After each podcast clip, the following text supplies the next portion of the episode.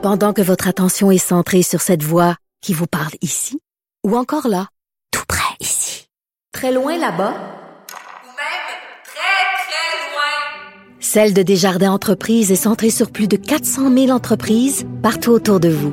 Depuis plus de 120 ans, nos équipes dédiées accompagnent les entrepreneurs d'ici à chaque étape pour qu'ils puissent rester centrés sur ce qui compte, la croissance de leur entreprise.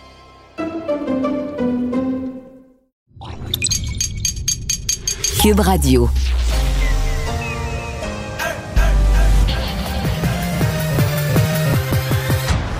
Mario Dumont. Organiser, préparer, informer. Les vrais enjeux, les vraies questions. Mario Dumont. Les affaires publiques n'ont plus de secret pour lui. Cube Radio. Bonjour tout le monde, bienvenue à l'émission. Bonne fin d'après-midi. Euh, vous accompagner, vous raconter cette journée évidemment marquée euh, par ces funérailles nationales, très réussies en ce qui me concerne, très bien faites euh, de Guy Lafleur. Euh, bonjour Vincent. Salut Mario. Relativement grandiose et sobre à la fois, c'est grandiose sans exagération ou sans Ouais. pétage de bretelles inutile. Ben, L'archevêque de Montréal, Monseigneur Christian Lépine, qui était derrière ça, disait ça se veut accessible, simple, plein de générosité. C'est un peu ce qu'on a vu, mais évidemment avec les, les politiciens, les joueurs de hockey, Ouais, les les, gens étaient là. Célébrités. euh, de très beaux discours. J'ai sorti euh, plusieurs de ces des meilleurs extraits parce qu'il y a eu plein d'histoires, d'anecdotes savoureuses, de moments touchants. Et Ginette Renault qui, a, qui est allée Ouais, chanter ouais, aussi. qui, euh, ça ne faut pas être n'importe qui qui chante, là, mais Non. qui a été vraiment à la hauteur. On rejoint l'équipe de 100% Nouvelles et Julie Martin. On trouve maintenant le collègue Mario Dumont dans les studios de Cube Radio. Bonjour Mario. Bonjour. Euh, ce qui retient beaucoup l'attention aujourd'hui, ce sont ces funérailles nationales euh, pour Guy Lafleur, hein, le, le démon blond. Est-ce que selon toi, c'était à l'auteur de l'homme qu'il était, du grand joueur de hockey, mais surtout de, cet humain exceptionnel finalement? Ouais, ouais, très, euh, très bien fait en ce qui me concerne, sans exagération, mais en même temps sans exagération. Euh, tout le monde était là, les premiers ministres, les vedettes de la Ligue nationale euh, d'hier et d'aujourd'hui. Donc, c'était un méga événement. Euh, on dira ce qu'on voudra. Ça pouvait pas être n'importe qui qui chante dans une occasion comme celle-là, mais Ginette Renault a été monumentale, là, a été vraiment à la hauteur, l'émotion. Mais tu sais, les choses se sont faites, se sont déroulées simplement, etc. Donc, c'est bien, bien, bien belle cérémonie dans lequel, quand même, peut-être l'élément le plus important pour Guy Lafleur, le, le- Guy Lafleur, le public euh, a pu s'exprimer, le public a pu faire sentir son, son émotion, son respect, son amour pour, euh, pour l'homme. Donc, euh, dans le cadre, évidemment, de, la, la, la, basilique Marie-Reine du Monde, qui, est- magnifique, hein, qui est vraiment... donc, qui, moi, j'ai trouvé que c'était un événement très, très bien fait, très, très, très, très émouvant, très, très beau. L'entrée, hein, l'entrée dans l'église, ses fils, ses anciens compagnons d'armes, des anciens joueurs de, l'équipe qui, euh, cette fois-ci, l'amène à son dernier repos. En même temps, tout ça est beau d'une certaine façon, tout ça est infiniment triste. là, ses compagnons euh, qui ont porté la Coupe Stanley avec lui, qui portent sa tombe et tout ça, ce sont de, beaux symboles, mais infiniment triste de le voir si jeune euh, de, le voir partir. Mais bon, euh, une fois, une fois ce- cette maladie ayant frappé, ça a été fort bien fait. On vient de voir, on vient de voir son épouse Lise qui signe les registres. Euh, on n'a peut-être pas assez insisté. Évidemment, toute la semaine, euh, on a parlé du, du monument, de la légende Guy Lafleur. On n'a peut-être pas assez insisté sur euh, le courage de cette femme-là, de la famille. Ils ont été là, ils ont été là en chapelle ardente de longues heures. Ils ont, euh, euh, même aujourd'hui, le, le- le fils de Guy Lafleur, Martin, qui a tenu à remercier. un beau témoignage. oui, c'est un très beau témoignage, mais beaucoup de de son père qui faisait du barbecue, puis il, remerciait ensuite les, fans de hockey alors qu'ils ont été, euh, dans les derniers jours, là, à leur jaser, à les accueillir en chapelle ardente. Ouais, mais tu sais, en même temps, pour la famille, là, c'est pas léger, là, les funérailles nationales, ce que ça a dû représenter comme complication pour eux dans la gestion d'un deuil, parce que le deuil il est quand même privé, là, le deuil, c'est- pas vrai là, que ça se, partage, ça se partage avec une communauté. Oui, peut-être tu peux avoir un réconfort, de, on va dire, de l'expression publique de, de tant d'amour, mais les autres, ils perdent un être cher, ils perdent un proche, comme euh, tout le monde, on perd un proche. C'est, tu sais, c'est, c'est, c'est, c'est pas quelque chose qui se vit euh, naturellement sur la place publique, mais malgré tout, ils ont remercié le gouvernement du Québec, le club de hockey canadien, pour. Donc, j'ai trouvé que c'est. Et, je suis convaincu, convaincu que ça, c'était. euh, Ce que sa famille a fait, c'était à l'image même de Guy Lafleur. Toujours faire les choses dans le respect des autres, toujours faire les choses avec, euh, avec classe. Oui, ton moment fort de la cérémonie, Ginette Renault? Ouais, moment fort de la, de la cérémonie Ginette Renault. Je mettrais trois, quatre autres moments forts. L'entrée, pour moi, quand... euh, bon, ça, c'était à la fin, mais à l'entrée, quand ses compagnons l'amenaient, pour moi, c'était un moment fort. Euh, Patrick Roy a été aussi euh, magistral.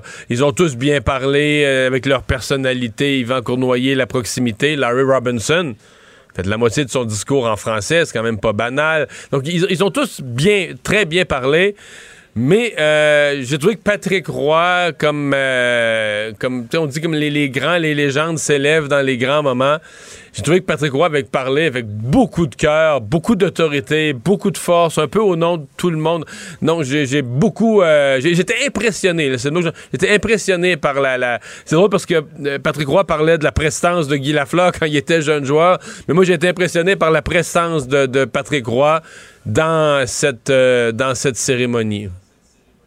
Oui, cérémonie très haute en émotion. En tout cas, c'était c'est difficile de ne pas avoir les, les frissons en regardant. en Ah, ben d'après moi, euh, d'après moi, dans toutes les chaumières du Québec, là, ça, ça, ça a coûté Mm. des Kleenex ce matin. Là, je veux dire, dans, dans la, on voyait donné, les caméras captaient dans la salle des gens qui se passaient des Kleenex. Non, non, c'était, euh, les gens, on, on était dans attachés à l'homme, mais on a tous versé quelques larmes. C'était très, très, très, très émotif. Euh, à différents moments, là, que ce soit, que ce soit Ginette Renault, euh, que ce soit l'entrée, la sortie. non, il y a plusieurs, plusieurs moments. Le fils qui prend la parole. Il y a eu plusieurs euh, moments d'émotion. Marie, allons faire un tour du côté des États-Unis parce que c'est vraiment pas banal ce qui se passe là-bas avec la fuite de ce document de la Cour suprême au sujet de l'avortement qui viendrait invalider l'arrêt Roe contre Wade, quand même qui garantit un droit depuis 50 ans, le droit à l'avortement. Ça fait réagir pas juste aux États-Unis, chez nous aussi. Ouais, quoique euh, ça nous touche pas, euh, ça nous touche pas directement non plus, puis rien de semblable est sur le bord d'arriver euh, chez nous. Mais il reste que c'est une puissance, une puissance mondiale, euh, les États-Unis, qui ça fait un bout de temps là, qu'on voit ce, ce glissement, cette cette contestation du droit à l'avortement, qu'on pensait un acquis à un certain moment, qu'on pensait un acquis là-bas comme ici. Euh, mais là, ça a commencé dans des États où l'on a mis, on a voulu mettre en place toutes sortes de règles, toutes sortes de complications pour rendre difficile, voire impossible, euh, l'accès à l'avortement. Mais là, on s'en va vers le fondamental, c'est-à-dire que c'est un jugement qui date d'il y a presque 50 ans, qui euh, on ne s'est pas supposé savoir ça. C'est un coulage vraiment bizarre. D'ailleurs, il y a juste le coulage lui-même fait l'objet d'une d'une euh, d'une inquiétude, d'un scandale et d'une enquête. là. Comment il se fait qu'un média en ligne a obtenu des informations, un texte préliminaire sur ce que la Cour suprême euh, s'apprêterait à faire. Mais il semble bien que la, la Cour suprême s'apprêterait à, à renverser. Mais en même temps, c'est c'est le résultante des nominations de Trump. Les nominations à la Cour suprême des États-Unis sont très, très, très campées, très teintées politiquement. Quand on nomme un juge sur une question comme l'avortement, ben, les juges sont campés. Euh, Pro-avortement ou contre l'avortement, on les nomme selon qu'on est démocrate ou républicain. On n'a pas cette tradition-là au Canada. Je dis pas qu'il n'y a pas des grandes tendances politiques, là, euh, que les libéraux étant au pouvoir pendant des décennies, la Cour suprême n'a pas fini par avoir. Mais tu sais, c'est pas. euh, c'est plus, on va dire, des, des penchants très généraux ici. Mais aux États-Unis, c'est pas que la Cour suprême a un penchant. C'est à trancher au couteau. là. Ils sont 5 contre 4 d'un bord. Et donc, avec les, nominations euh, les nominations républicaines, la dernière nomination de, Trump, entre autres, euh, ben, les anti-avortements sont, sont à 5 contre 4, sont majoritaires présentement à la, à la Cour. Est-ce que chez nous, ça pourrait donner quand même des munitions, euh, que ce soit aux élus, aux, aux groupes euh, pro-vie? Peu. Peu, dans le sens que, je veux dire, euh, je pense pas qu'on. Des gens qui sont pas déjà pro-vie ou anti-avortement ici, je pense pas qu'ils vont le devenir en voyant ce qui se passe euh, aux États-Unis. Non, sincèrement, euh, le mouvement est déjà là. hein. Regardez, le, le- le Parti conservateur, encore dans sa course, pas besoin de chercher loin, dans sa course au leadership encore, le Parti conservateur du Canada a exclu les trois candidats. D'ailleurs, ils sont frustrés, les trois candidats qui étaient pro-vie, qui à chaque fois qu'il y a une course au Parti conservateur pour choisir un chef ou peu importe, euh, ces mouvements-là, Ouais. surtout, surtout présents dans l'Ouest canadien, là, un petit Et peu en Ontario, mais surtout dans l'Ouest on a canadien. demandé, on a demandé aux députés de se garder une petite gêne aujourd'hui, de pas trop en jaser. Ben, c'est-à-dire que, sincèrement, ça ne nous concerne pas directement. D'abord, il n'y a, il y a rien, de, rien de fait et d'annoncé officiellement aux États-Unis. Pour l'instant, c'est une grosse inquiétude. On va dire un gros, gros nuage. là. je n'ai pas ça, mais c'est pas fait. Et même si ça arrivait aux États-Unis, on, on pourrait s'en désoler pour les États-Unis. Je pense pas que c'est sur le bord d'arriver au Canada, mais vraiment pas du tout. Là. Ben, c'est rassurant, en tout cas. Merci beaucoup, Mario. Au revoir. Alors Vincent, ben peut-être euh, repassons là, cette, euh, des grands moments. Je sais que tu as préparé des extraits pour nous, des grands moments de cette euh, cérémonie, euh, ces funérailles nationales euh, en, en l'honneur de Guy Lafleur. Oui, évidemment, on parlait de funérailles en grand. Le funérailles national, ça implique, euh, bon, faut dire plein de dignitaires, les pre- premiers ministres, M. Trudeau, Et- François Legault protocole, là. là, grand protocole, effectivement. Mais on avait gardé de la place quand même pour pour Monsieur, Madame, tout le monde. Euh, 120 places à peu près dans la salle qui étaient réservées pour le public. Et ce qui m'a étonné, c'est que c'est pas du public qui avait été choisi, mettons, par le club de hockey canadien au cours des derniers jours, parmi les détenteurs de billets. Ils ont vraiment pris des gens qui étaient arrivés tôt sur place. Là. Ils ont passé euh, une sécurité, là, mais ils ont vraiment pris des, des gens spontanément qui s'étaient présentés aujourd'hui. Ça, C'est quand même beau. Ouais, ils étaient fouillés et tout ça, mais c'était voulu, on dit, parce qu'il y avait tellement, euh, bon, Guy Lafleur a un lien fort avec le public qu'on voulait qu'il soit présent quand même, euh, quand même en grand nombre. Quand même 120 personnes qui auront eu la chance de pouvoir entrer. Le reste pouvait regarder la cérémonie sur des écrans géants à l'extérieur. Tu parlais, puis commençons beau. pour... Ben, il faisait beau, effectivement. C'est une parfaite journée pour ça. Euh, Peut-être donner le ton avec euh, cet extrait de Ginette Renault. Je vais dire, c'est la chanteuse préférée de Guy Lafleur. Euh, Mais, chanteuse... mais en même temps, ça pouvait pas être n'importe qui qui se présente là pour chanter dans un tel moment, tu sais, seul, seul en avant dans cette immense église devant un tel public, dans un moment aussi historique. Tu- Oui, il faut dire aussi que c'est une chanteuse qu'on associe beaucoup aux Canadiens euh, Oui. récemment en plus. Donc c'est peut-être le nom parfait. Elle est allée euh, chanter l'essentiel euh, qu'elle a légèrement modifié au début. Vous allez entendre euh, le, le- le nom de Guy Lafleur. On peut écouter un extrait. Guy. Jour après jour, c'est le rire aux éclats d'un enfant qui accourt et qui nous saute au cœur en guise de bonjour. Que demander de? Et à travers ça, ben, des discours, hein, et euh, des discours assez euh, à la fois poignants, des fois euh, qui nous faisaient sourire avec des anecdotes. C'était le cas de- du témoignage de Patrick Roy, euh, qui, euh, qui, j'ai trouvé un des bons, bon, Ah, très oui, très oui, bon Patrick. Roy. Euh, Là-dessus, il y avait des Puis on, souvenirs. on l'a pas entendu, on l'a pas vu si souvent, Patrick Roy, au micro. Tu sais, souvent dans des entrevues après des matchs, tout ça, mais euh, lui-même, là, tu arrivé à faire son discours, il m'a beaucoup impressionné. dire. et il disait d'ailleurs devant le vide immense que crée ton départ, j'avoue que j'aurais pris une prolongation. Et il est allé raconter un des, euh, disons, son face-à-face le plus mémorable avec, euh, avec Guy Lafleur, son affrontement le 4 février 1989, où euh, Guy Lafleur revient au jeu, mais avec une autre équipe. C'était les Rangers de New York, arrive pour la première fois ben, de retour depuis son départ au Forum. Et euh, ça donne quand même une bonne histoire et on peut écouter un extrait. Dès l'échauffement, la foule était en délai et scandait son nom, une soirée magique. Tellement magique que quand il m'a scoré deux buts, j'ai reçu une ovation.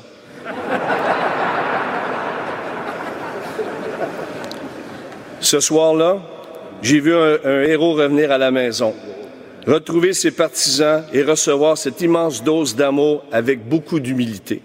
Ce soir-là, au Forum, on a tous réalisé à quel point il nous avait manqué. Et euh, Il y avait quand même euh, d'à traverser un petit message pour le Canadien puis le Canadien de l'époque. Tu sais, quand on disait la fleur, il disait tout.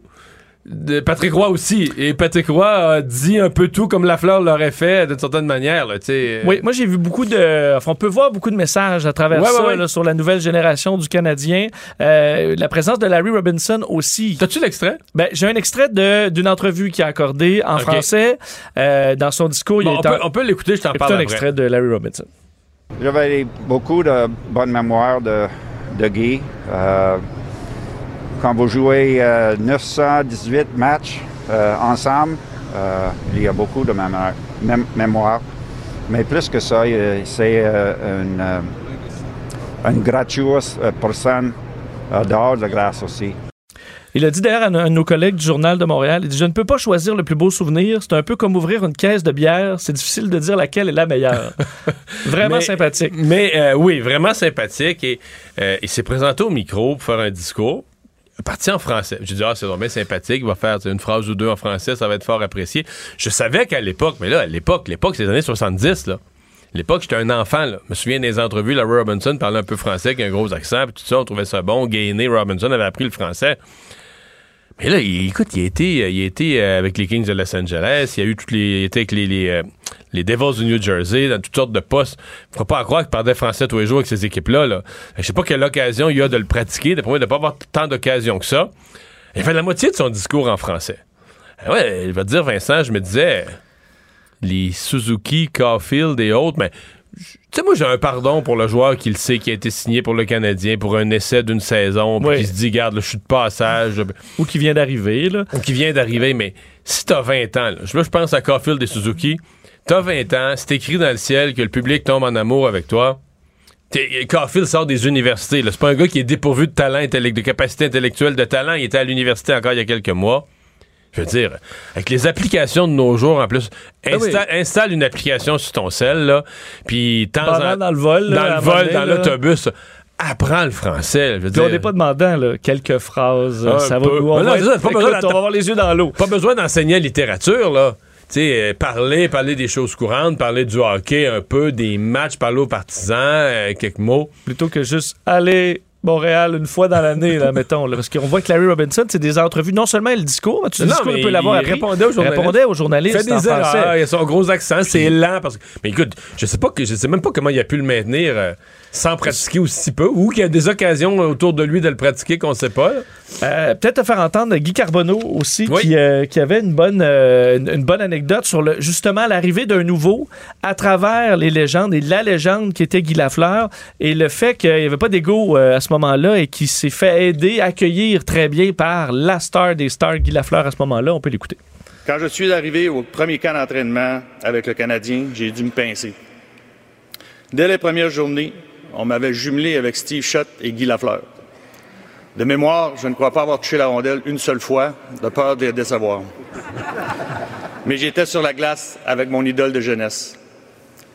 Ces gars-là venaient de gagner quatre coupes Stanley de suite et Guy venait de remporter le Hart Ross, le Connie Smythe, le Trophée Hart, en plus d'avoir été nommé au sein de l'équipe de toile de la Ligue nationale à plusieurs reprises. Et malgré ça, il était là et faisait tout en son pouvoir pour que je me sente à ma place. C'était ça, Guy Lafleur. Un superstar, mais aussi one of the boys. Ça, quand même, pour des euh, stars qui peut-être s'en foutent du nouveau qui vient d'arriver, c'est une bonne leçon aussi. Hey. Alors, on en reparlera. On en euh, reparlera, on aura d'autres extraits pour vous, mais ça a euh, été assez marquant aujourd'hui. On va maintenant se rendre euh, à l'Assemblée nationale euh, parce que bon, les travaux continuaient aujourd'hui euh, malgré que les chefs des partis n'y étaient pas. Ils étaient tous, ils étaient tous au, funérailles nationales. Mais il y a eu, bon, c'est l'étude des crédits, cette période de l'année où les ministres, mais aussi les présidents des sociétés d'État passent devant les députés pour répondre, ça le dit, les crédits, donc l'utilisation des fonds publics, et répondre à toute une série de questions sur les dossiers d'actualité, des questions beaucoup de l'opposition. Et aujourd'hui, ben, passait, au lendemain de l'annonce sur le REM, passait le président de la Caisse de dépôt et de placement, M. Aymon, euh, qui a, euh, ma foi, euh, on parle de Guy Lafleur et de son franc-parler, qui a eu lui aussi un franc-parler et a dit aux députés, ben écoutez bien, moi, j'ai appris ça il y a quelques jours, que là, on perdait la maîtrise d'œuvre du projet, puis même l'opposition de la mairesse au projet, il dit il y a trois semaines, euh, la mairesse Valérie Plante, on l'a rencontrée, puis elle était bien de bonne humeur, puis elle était bien contente du projet, puis j'ai su hier qu'elle avait téléphoné au premier ministre pour lui dire le contraire. Martin Ouellette, porte-parole du Parti québécois en matière d'éthique et de sécurité publique, euh, était, était présent. Bonjour. Bonjour, M. Dumont. Qu- Qu'est-ce que vous retenez euh, de, de- de tout ça et du passage de M. Aymon? Ben, ce qu'on retient, c'est que le gouvernement a tiré la plug sur le REM de l'Est, c'est que ben, pour la caisse, euh, c'était plus rentable et nous, ce qu'on cherchait à obtenir comme information, c'est qui sera le nouveau maître d'œuvre parce que le transport en commun dans l'Est, il est important, il est.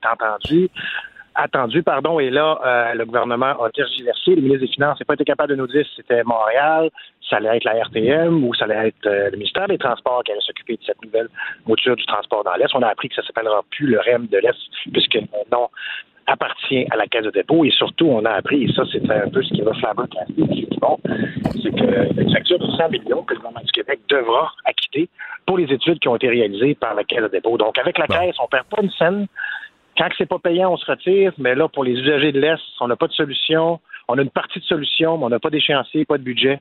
Donc, on est dans le néant aujourd'hui. Mais, c'est important ce que vous dites. Donc, la Caisse a dit, nous, euh, dans le projet, on, a déposé le projet, le gouvernement nous a laissé aller, le gouvernement nous a dit, oui, oui, oui, on aime ça, le REM de l'Est, continue à avancer, continue à avancer, fait des plans, fait, des projections. Et donc, la Caisse dit avoir englouti, pardon, 100 millions dans le projet qu'elle va réclamer maintenant au gouvernement du Québec. Je sais que les gens peuvent dire c'est la même entité, mais non, c'est pas la même entité. La Caisse, c'est nos fonds de pension, etc. Je comprends que c'est tous des fonds public d'une certaine façon, mais donc la Caisse va réclamer du gouvernement une compensation pour le, le, le, le travail inutile. Est-ce que, bon, je suppose que le gouvernement, en faisant ça, va, va obtenir les plans. Est-ce que, est-ce que ce sera complètement gaspillé? Est-ce que ces plans seront au moins réutilisables?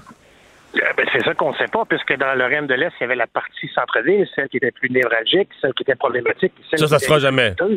Donc ça, ça se fera jamais. Donc j'ai posé la question au ministre, est-ce que ces études-là sont encore pertinentes. On m'a assuré que oui, mais on n'est pas capable de nous dire à quelle hauteur.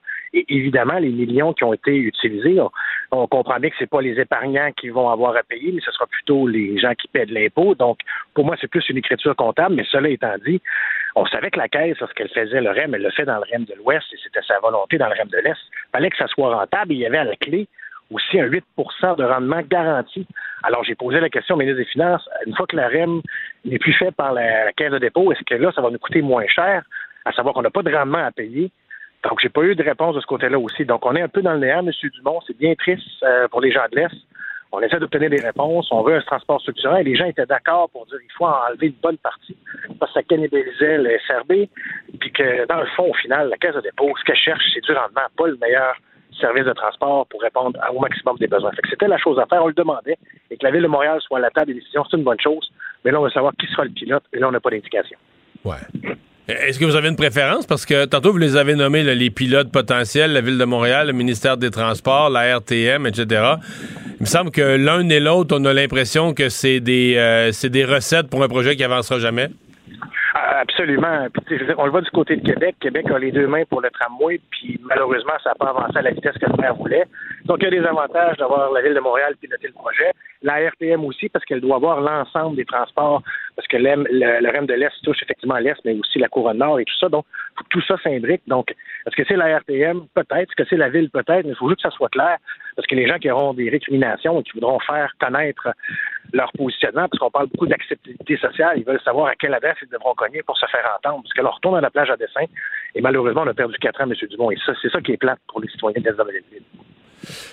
Euh, le, le, le, le, positionnement de la mairesse là-dedans, euh, bon, hier, euh, hier, disons, elle sortait très bien hier, que c'est elle qui avait pris le téléphone, avait parlé au premier ministre, conférence de presse conjointe avec le premier ministre. tu sais, Valérie Plante avait l'air de l'héroïne de la journée d'hier. Un peu moins aujourd'hui, quand le président de la Caisse de dépôt dit, ben, il y a trois semaines, là, était bien d'accord avec le projet, nous applaudissait, nous remerciait. Puis là, j'ai su que, quelques jours après, elle a, euh, elle a appelé le premier ministre pour lui dire, on n'en veut pas du projet. Qu'est-ce que vous comprenez, vous, là, des positions de Valérie Plante? Ben, évidemment, j'ai pas fait partie de la, la, première présentation. Je présume, M. Dumont, que c'est la même présentation qui a été faite entre les deux moments, mais euh, il y a eu une évolution de la pensée de Mme Plante. Je pense qu'elle s'est rendue bien compte que malgré les, nouveaux dessins et l'architecture, pardon, il demeurait un énorme enjeu pour l'aérien dans le centre-ville et que ça causait beaucoup de préjudices et la grogne populaire était encore en train de monter. Donc, je pense que le gouvernement du Québec se, sont rendus aux arguments de Mme Plante et voyant bien la campagne électorale et dans quel bourbier on se trouvait avec le REM de l'Est, je pense que c'était la décision à faire, notamment pour la campagne électorale, de s'enlever cette écharpe dans le, pied. Mais donc, du côté du Parti québécois, le nouveau projet, sans la section centre-ville qui a été enlevé, euh, la, nouvelle boucle, la nouvelle, le nouveau tracé dans l'Est qui est maintenu, vous souhaitez que ça se réalise dans les meilleurs délais. Donc, vous soutenez, on peut dire, le, nouveau projet. Vous voulez qu'il se réalise dans des, dans des délais intéressants? Ben, absolument. Et il faut qu'il réponde aux besoins des, citoyens de la métropole, mais aussi de la communauté urbaine de Montréal. C'est ce qu'on voulait. c'est ce qui n'était pas pris en compte avec, avec la Caisse de dépôt. Je vous le rappelle tout à l'heure que la Caisse de dépôt est là pour faire du rendement et pas répondre à l'ensemble des besoins pour la communauté. Donc ça, c'est une bonne chose, mais encore faut-il qu'on décide qui est le pilote et quel est le budget. Et c'est la question qu'on a posée au ministre des Finances, qui nous a dit il n'y a pas de problème, on rajoutera de l'argent dans le PQI s'il le faut. Il a refusé de s'engager. Parce qu'on a fait l'exercice, si vous rajoutez de l'argent, est-ce qu'il faut en enlever ailleurs? Il nous a confirmé que non, les projets demeurent. Mais là, on n'a pas de certitude tant qu'au financement ou à la hauteur du financement. On nous a dit d'attendre en 2023 pour connaître la couleur et la hauteur surtout de ces, de ces couleurs pour le nouveau REM de l'Est, qu'on ne pourra plus appeler le REM de l'Est. Oui, il va falloir changer. Est-ce que, euh, ben, est-ce que je, je, regardais les funérailles, la même commission parlementaire, est-ce que vous avez aussi abordé la question euh, de la rémunération des dirigeants de la Caisse de dépôt qui a été quand même dans l'actualité ces derniers jours? Absolument. J'ai posé la question à M. Aymon parce que oui, il y a eu une rémunération variable qui a explosé. Mais aussi, ce qu'on a appris et ce qui était moins su, c'est que M. Aymon a effectivement aussi une rémunération compensatoire. Donc, ça, pour faire une histoire courte, M. Aymon avait des salaires différés dans son ancien job. En quittant son travail, il perdait ces salaires-là. Et donc, euh, il y a été une entente qui a été conclue avec la Caisse pour qu'il puisse retrouver cet argent-là, qui représente 3,6 millions de mémoire. Alors, j'ai demandé à M. Aymon, avec des bonnies variables à la hauteur de 3,9 millions, vous ne trouvez pas que c'est assez élevé et que pourriez vous-même renoncer à cette, à cette mesure compensatoire qui était attractive pour vous, mais avec les rendements que vous avez, euh, vous ne trouvez pas que c'est assez et M. Aymon n'a pas voulu effectivement remettre cet argent-là et il a confirmé aussi qu'il y a une prime de séparation à la clé aussi à la toute fin, un autre 3,5 millions. Donc pour les Québécois québécoises, 3,6 millions à l'entrée, 3,5 millions à la sortie, un bonus qui tourne autour de 3,5 millions aussi. C'est beaucoup de millions pour un seul homme. Martin Ouellet, merci d'avoir été là. Au revoir. Merci à vous, M. Dumont, avec plaisir. Pendant que votre attention est centrée sur vos urgences du matin, vos réunions d'affaires du midi, votre retour à la maison ou votre emploi du soir, celle de Desjardins Entreprises est centrée sur plus de 400 000 entreprises à toute heure du jour. Grâce à notre connaissance des secteurs d'activité et à notre accompagnement spécialisé, nous aidons les entrepreneurs à relever chaque défi pour qu'ils puissent rester centrés sur ce qui compte, le développement de leur entreprise. Pendant que votre attention est centrée sur vos urgences du matin, vos réunions d'affaires du midi, votre retour à la maison ou votre emploi du soir, celle de Desjardins Entreprises est centrée sur plus de 400 000 entreprises à toute heure du jour. Grâce à notre connaissance des secteurs d'activité et à notre accompagnement spécialisé, nous aidons les entrepreneurs à relever chaque défi pour qu'ils puissent rester centrés sur ce qui compte, le développement de leur entreprise.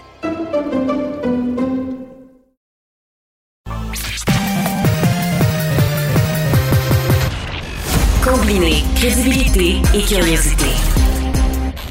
Mario Dumont. Cube Radio. Le conflit Russie-Ukraine avec Guillaume Lavoie. Bonjour Guillaume. Bonjour Mario. Bon, euh, alors est-ce que la, la, Russie vise à annexer de nouveaux territoires autonomes? C'est un peu l'impression que les mouvements des derniers jours peuvent donner.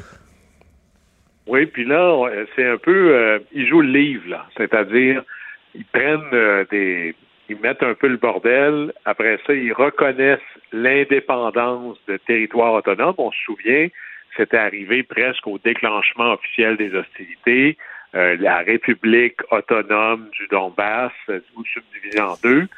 Là, l'idée de la Russie serait, et ça vient des renseignements américains, de reconnaître d'autres territoires autonomes, notamment dans la région de Kherson. Ça, c'est au sud c'est entre la Moldavie, on en avait parlé de la Transnistrie, de cette bande complètement à l'ouest, et Odessa.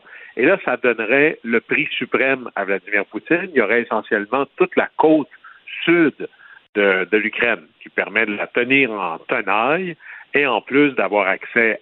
Il faut savoir à quel point c'est essentiel pour la Russie d'avoir un accès à la mer, mais c'est aussi essentiel pour l'Ukraine. L'Ukraine, sans accès à la mer, soit d'Azov ou surtout la mer Noire après, c'est plus le même pays, là. parce qu'ils ont un. Comme imaginez Montréal sans le port de Montréal. Tu viens de couper une jambe à l'économie de Montréal, ce sera à peu près la même chose pour l'Ukraine. Et voici un peu la technique. C'est-à-dire, tu reconnais le territoire autonome ou tu t'arranges qu'il soit autonome, autogéré, illégalement déclaré. Et ensuite, tu reconnais pas seulement l'indépendance du territoire, tu l'annexes. Et là, l'annexation, c'est je prends ta frontière et là, je la colle à la mienne et on enlève la ligne entre nous deux. c'est à la frontière de la Russie qui s'en va encore plus loin. Et là, vous voyez à quel point ça complique énormément l'équation parce que si la Russie dit le Donbass, ce n'est plus un territoire autonome ukrainien dans lequel je fais la guerre, c'est la Russie. Mais là, ça voudrait dire que l'OTAN est en Russie. Évidemment, ça dépend comment on le regarde, mais ça vient rendre encore plus facile la propagande de Vladimir Poutine en disant il nous attaque sur notre territoire.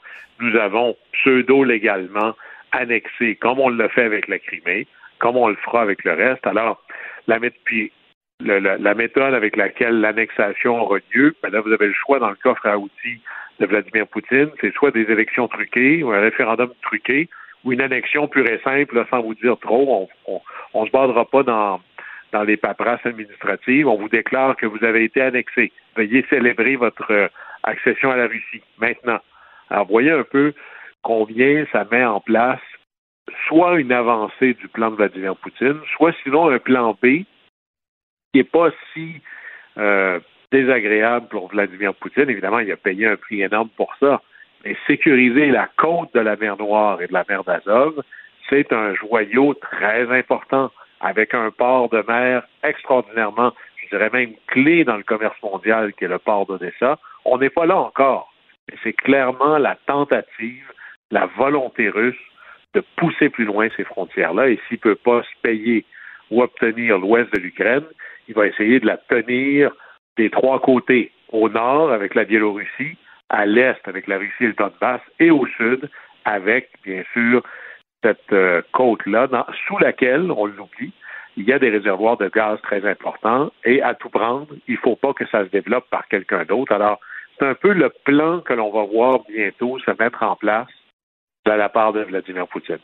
On a vu quand même, Guillaume, de l'action. Si tu parlais de la mer Noire, là, mais ces images devenues virales de euh, petits bateaux euh, militaires, donc de la, de la, marine russe qui ont été abattus par un drone ukrainien.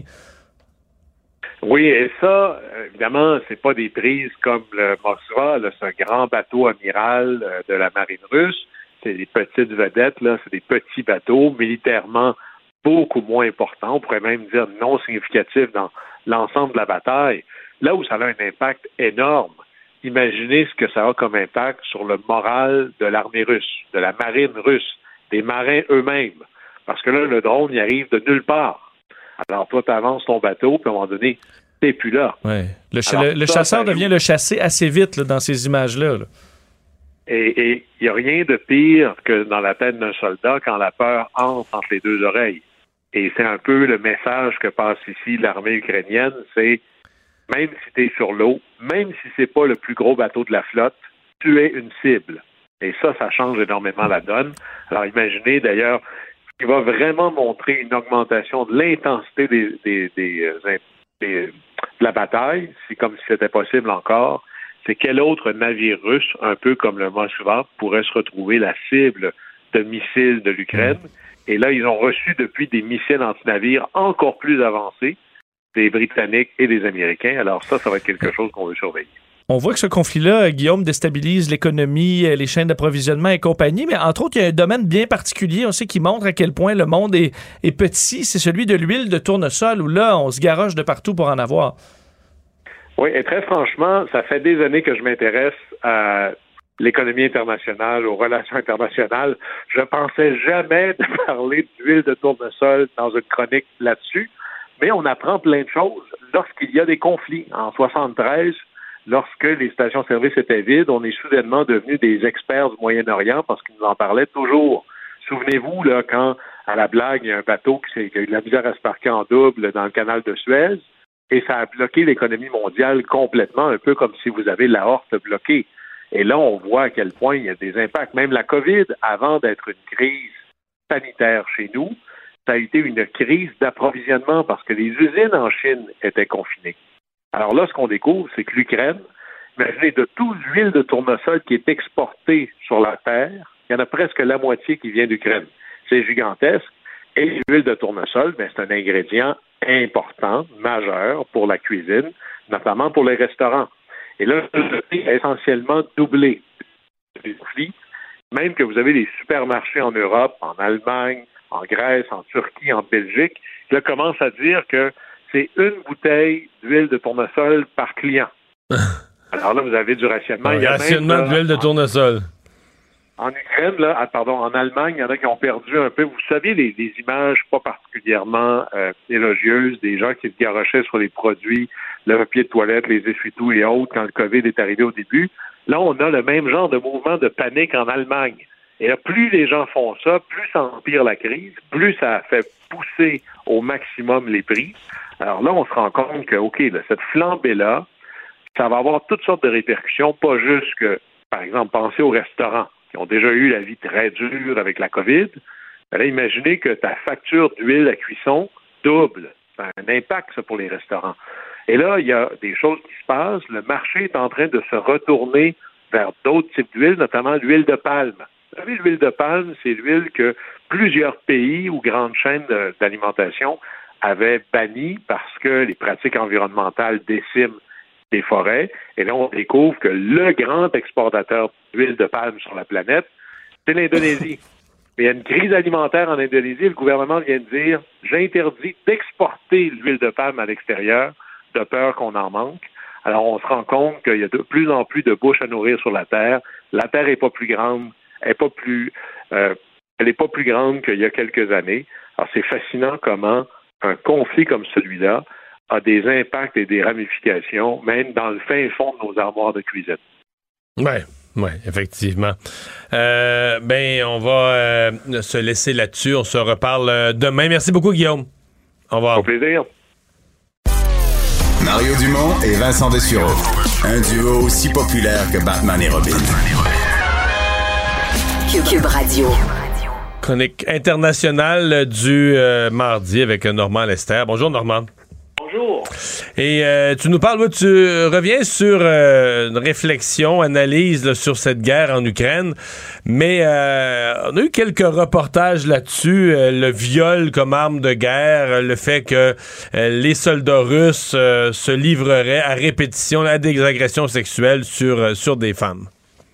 Oui, ben, on- on- en tout cas, il y a des et, et c'est pas simplement de la propagande ukrainienne là. Il y a Human Rights Watch, il y a euh, la, euh, la Cour internationale de justice, il y a l'ombudsman euh, des droits de la personne d'Ukraine là qui mène des enquêtes et de toute évidence dans les zones qui ont été occupées par l'armée russe et qui ont du- desquels ils ont été euh, repoussés là, il y a environ trois semaines, eh bien, euh, il y a des témoignages euh, précis, circonstanciés, de centaines de femmes et de filles qui ont été violées par les soldats russes. Et il y a des enquêtes ukrainiennes et des enquêtes internationales qui portent là-dessus.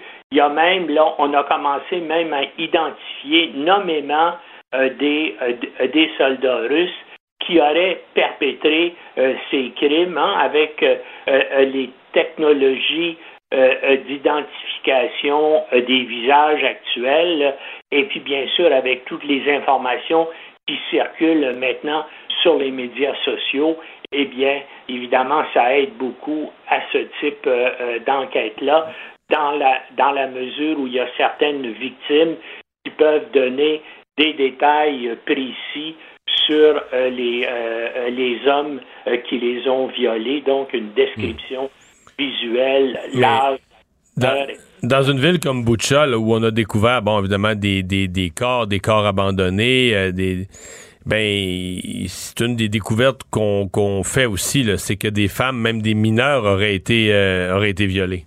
et même, et même des enfants. Mais la question, c'est que là, bien sûr, ça nous frappe, nous, parce que ça se passe dans un pays européen.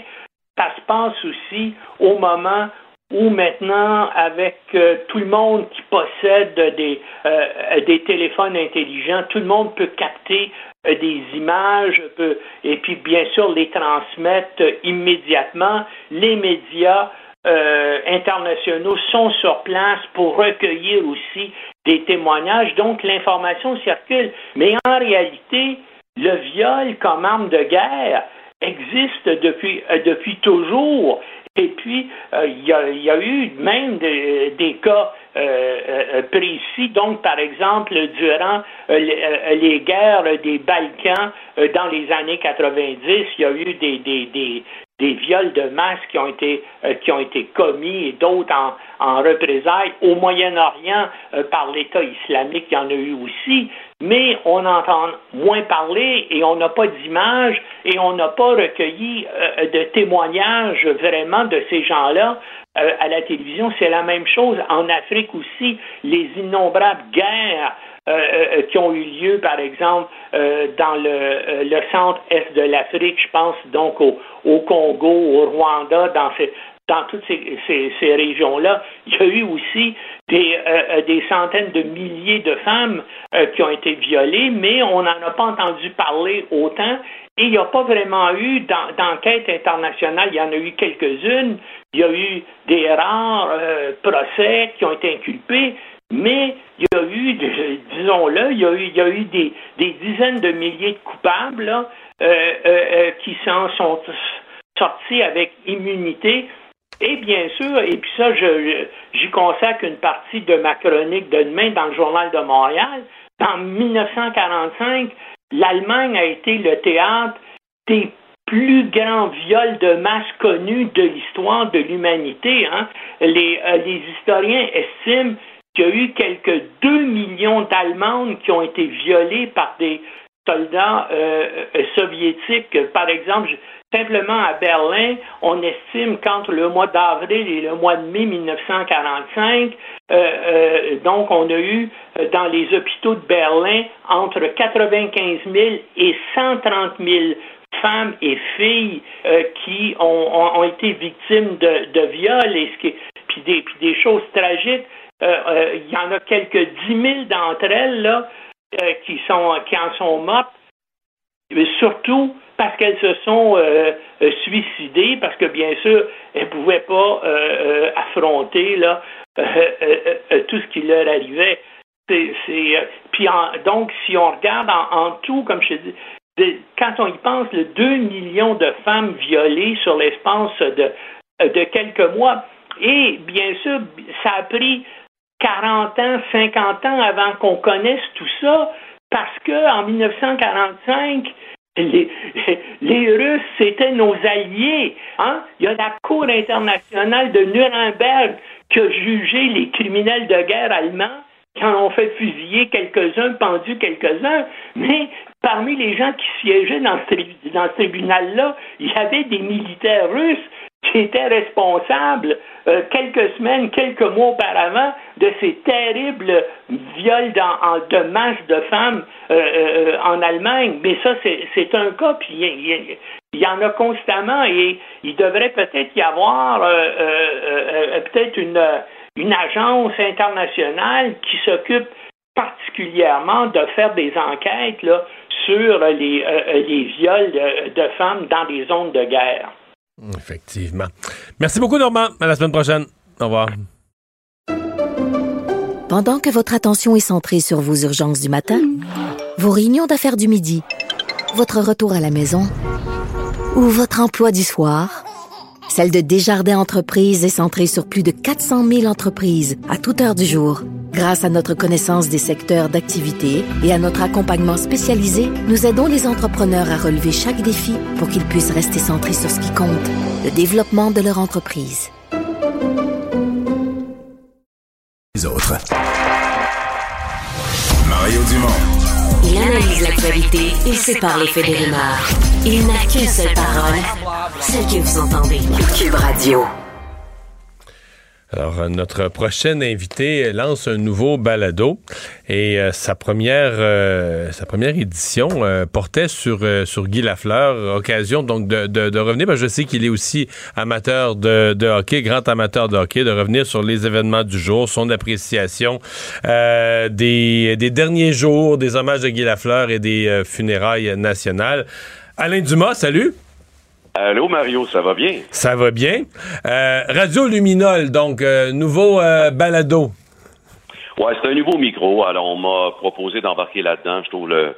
J'ai trouvé l'idée bien fun parce que j'ai fait de la radio longtemps. Les gens au Québec le savent avec le zoo, la jungle et tout ça. c'était une possibilité pour moi de ramener plein de voix, plein de personnages et aussi de ramener que Radio Luminol veut offrir. Ben, c'est un, un regard sur, euh, sur l'actualité, mais de façon humoristique. En fait, Mais Luminol, le Luminol, c'est bien ce qu'on met quand euh, on veut savoir s'il y a eu du sang dans une pièce. euh, Exactement. C'est quoi, là? Bien raison, Mario. C'est pour dépister. Alors, nous, on ah, est là, on est là, en quelque part, pour dépister les moments d'actualité, puis les acteurs d'actualité qu'on va tenter de voir chaque fois sous un angle amusé, puis souvent, que je dirais, parodié. Parce que j'ai toujours aimé euh, faire des parodies. Et puis même si, bon, on va parler bien sûr de Guy Lafleur, des parodies, quelquefois, ça peut être beau, ça peut être touchant, ça peut aussi être humoristique, mais c'est ça qu'est Radio Luminol. Puis Radio Luminol, avec Alain Dumas, ben, c'est sur toutes les plateformes d'écoute en ligne, et puis ça permet aux gens, écoute, je te dirais par exemple euh, quand on a débuté, notre première, ben, évidemment, c'est le décès de Guy Lafleur. Euh, je suis revenu sur une chanson qu'on avait fait à l'époque à la jungle. Et puis, je te dirais, moi, si des réseaux sociaux, je suis pas le gars le plus réseaux sociaux, là, mais si des fois j'avais comme 1000 personnes qui regardaient quelque chose, ça pouvait être intéressant. Je suis rendu à 81, 81 000 personnes. Euh, et puis, je commence à me rendre compte à quel point c'est fou. Alors, c'est un peu ça, Radio Luminol, euh, qu'on veut faire avec plein de voix de personnages et plein de regards euh, amusés sur euh, l'actualité. Je sais pas si tu t'en souviens, là, mais toi et moi, on a une histoire de hockey avec Guy Lafleur.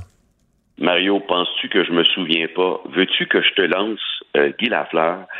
Écoute, veux-tu que je te raconte, puis je vais arriver à ce moment-là, toi et deux. Tu veux OK, puis après ça, moi, je vais te le raconter de mon point de vue. C'est hilarant. Ah, j'adore! Vas-y, je te laisse aller. Bon, moi, ce que je dois dire, c'est que Guy Lafleur, au départ, moi, je suis originaire de Sorel, OK? Je suis pas de Québec, comme les gens pensent, je suis de Sorel. Et à Sorel, Pierre Mondou, c'est le joueur de hockey qui, bon, évidemment, Marc-André Fleury, mais à l'époque, c'était Pierre Mondou. Il a à chaque année un tournoi de hockey. Et en 1979, toi, t'étais pas mal jeune, Mario. Et en 1979, j'ai la possibilité d'aller voir de, de- direct euh, de Guy Lafleur. J'ai un travail d'été comme étudiant et je me pointe au tournoi de golf et je m'en vais direct voir Guy Lafleur. Là, il venait de gagner quatre coupes de suite, là. Exact. Et moi, je te jure, je suis planté à côté de Guy Lafleur, je veux que quelqu'un prenne une photo, et Guy Lafleur est à côté de moi, et je te le jure, il était nerveux, et puis je faisais comme, wow, qu'est-ce qu'il est tellement accessible dans la mesure où tu as l'impression que c'est lui qui est tout le temps, qui veut te faire plaisir. Et c'est ça. Et ça, ça a été ma première rencontre avec Guy Lafleur. J'ai eu ensuite, bon, là, je suis rentré dans les médias, et là, j'ai eu la chance, je me rappellerai d'une fois, de jouer au golf avec Marie-Soleil Touga, Francis Rédé. C'était un tournoi pour Opération Enfant Soleil. Guy Lafleur est dans notre foursome, on est tous les quatre. Moi, à ce moment-là, j'ai des problèmes avec mon équipe de radio. On est un peu en conflit. Et au moment où on est ensemble sur le, golf, moi, j'ai un téléphone et là, je dis à un journaliste, ben voyons donc. Là, je m'emporte un peu. Je dis, voyons, c'est pas ça pantoute que j'ai dit. Et là, je termine mon appel, je rembarque avec Francis Marie-Soleil et Guy Lafleur. Et Guy Lafleur de me dire, ouais, ben, bienvenue dans le club des mal cités. alors, alors que lui, toute Ça lui vie, est arrivé toute sa vie, oui, oui. Exact. Et, et, et, et je vais toujours me rappeler de ça. Et ensuite est arrivé des moments où j'ai joué au hockey en patin, euh, ce qui n'est pas ma force, euh, au centre euh, au centre belge, je pense, je sais plus où ce que c'était au forum à ce moment-là, avec des médias. J'ai joué, j'ai joué deux fois euh, contre Guy Lafleur. Et ensuite, j'ai eu le bonheur de ce qui est mon sport, le hockey-ball, le deck hockey, de jouer avec lui deux fois, dont une avec toi, Mario. C'était Sylvie Lauzon qui organisait ça. C'était, je pense, la Fondation des maladies du cœur, quelque chose comme ça. Je sais pas. Non, c'était la Fondation des petits trésors. C'était pour la santé mentale des enfants. Alors, je te raconte le même événement qui se passait dans le. Dans le, le- le- il y avait mis des bandes là, dans le stationnement d'un centre commercial à Laval. Si je ne m'abuse, c'était à Laval. Oui. Moi, euh, écoute, j'ai été invité par Sylvie j'ai- J'avais fait beaucoup d'activités. J'avais des, amis qui étaient dans ces fondations-là. Puis là, on me demande d'y aller. Mais tu sais, on m'explique pas si précisément ce que c'est. On me dit, il va y avoir des personnalités. Ça va être bien bon que tu sois là. T'es connu, t'es dans la TV, puis tout ça. Puis il va y avoir une couple d'anciens du Canadien. Euh, puis euh, présente-toi telle place, telle heure. Puis un petit courriel qui accompagne ça. Mais j'ai vraiment peu de détails. Puis moi, j'ai jamais joué au hockey. Là, go- Pour donner une idée, je restais dans un rang. J'ai gaulé dans le rang, mais je me suis pas rendu à faire l'équipe du village. tu comprends? Je me suis pas rendu à faire l'équipe du village. Là. Ça te donne un, un ordre de grandeur. Mais je veux dire, au Québec, tout le monde, j'ai joué toute mon enfance. Tout le monde a joué au hockey. Fait que moi, je pars de chez nous. Qu'est-ce que? J'ai mes sneaks, là, puis euh, des, culottes, des, des culottes de sport, puis un t-shirt, puis on a tout un hockey qui traîne dans le garage. Et je pars avec ça. Puis je sais pas où je m'en vais. Je me stationne. Si quelqu'un se stationne à côté de moi, je sors de mon véhicule, c'est Guy Lafleur. là, là, je me dis, euh, voyons. OK, il m'a dit, il va peut-être avoir une coupe d'anciens du Canadien, mais moi, je m'en vais jouer au hockey, là, j'étais un nul. Le gars à côté de moi, c'est Guy Lafleur. Là, je me dis, voyons, si tu Wayne Gretzky qui est parqué de l'autre bord, puis Mario Lemieux en arrière, là, tu sais, me dis, dans quoi je suis exactement? Là, je jase avec lui, il est tellement gentil. Je l'avais jamais rencontré, mais je l'avais jamais croisé à ce moment-là. Euh, donc, euh, on avait été déjà dans des événements communs, mais on n'avait jamais. Là, justement, on traverse le stationnement ensemble, on jase de l'événement, de la bonne cause. Puis là, les gens l'arrêtent, font signer des autographes. Évidemment, une... j'ai réalisé c'est quoi une idole, une légende. Et là, après ça, je te, je vois. Ben là, je vois d'autres. Chris Nyland. Donc là, je commence à me dire, ouais, si je suis pas bon au hockey, c'est pas en me battant que je vais faire mon nom ici aujourd'hui. Chris Nyland, puis une couple d'autres joueurs de hockey, mais j'ai dit, ça n'a pas d'allure. Là, je te vois. Là, je me dis, ah ben là, il y a moi un autre clown qui a pas joué dans la Ligue nationale ici. pour, pour me rendre compte que t'es équipé, mais ça n'a pas de bon sens, comme mes chums qui font du ski alpin, qui ont l'équipement. Parce que là, tu joues vraiment beaucoup au hockey-ball, au deck hockey. Donc, t'as l'équipement de deck hockey. fait que là, je Non, me suis dit, OK. je- je- Mario, j'ai j'ai 61 ans et je joue encore deux fois par semaine au départ. OK. Mais c'est vraiment mon sport. Mais, mais effectivement, tu as raison. Donc, on a joué, on a joué au hockey avec Guy Lafleur. En fait, Il y avait David Desharnais qui était là, je me souviens. Et c'était Mario, c'était un moment extraordinaire. Puis c'est drôle parce que en fin de semaine, je donnais un show pas loin de Turso. Alors sur la route, moi, je vois Turso, j'arrive là, c'était à Gatineau. Et là, je dis aux gens, ah, je suis en train d'écrire une chanson euh, sur Guy Lafleur, puis tout ça, vous vous venez de Turso. Et là, il y a un monsieur, tu sais comment c'est pas grand, Turso. là. Et là, le monsieur, il me dit, ah, il moi, j'en ai une anecdote. Écoute celle-là, Mario, c'est trop extraordinaire. Il dit, moi, il dit, je me rappelle dans les années, euh, Michel Barrette, il a tremblé, c'était, il était dans ses grosses années. Il va faire un show à Turso. Il est à Turso, puis là, tout le Turso est en place, c'est plein. Et Guy Lafleur avait décidé d'accompagner son père qui voulait aller là. Et le, et le show a eu lieu, puis quand le show a été fini, il y avait une file pour donner des autographes. C'était pas Michel Barrette, c'était Guy Lafleur. ouais, évidemment. Écoute, ce n'est. Et puis c'est drôle parce que moi, écoute, c'était mon idole de, de jeunesse. Mais moi, j'ai tenté, à travers tout ce que j'ai jasé ces derniers jours, Mario, de tenter de trouver le mot qui pouvait le mieux résumer Guy Lafleur. Et je pense que c'est l'accessibilité. Ouais, vraiment. C'est l'accessibilité.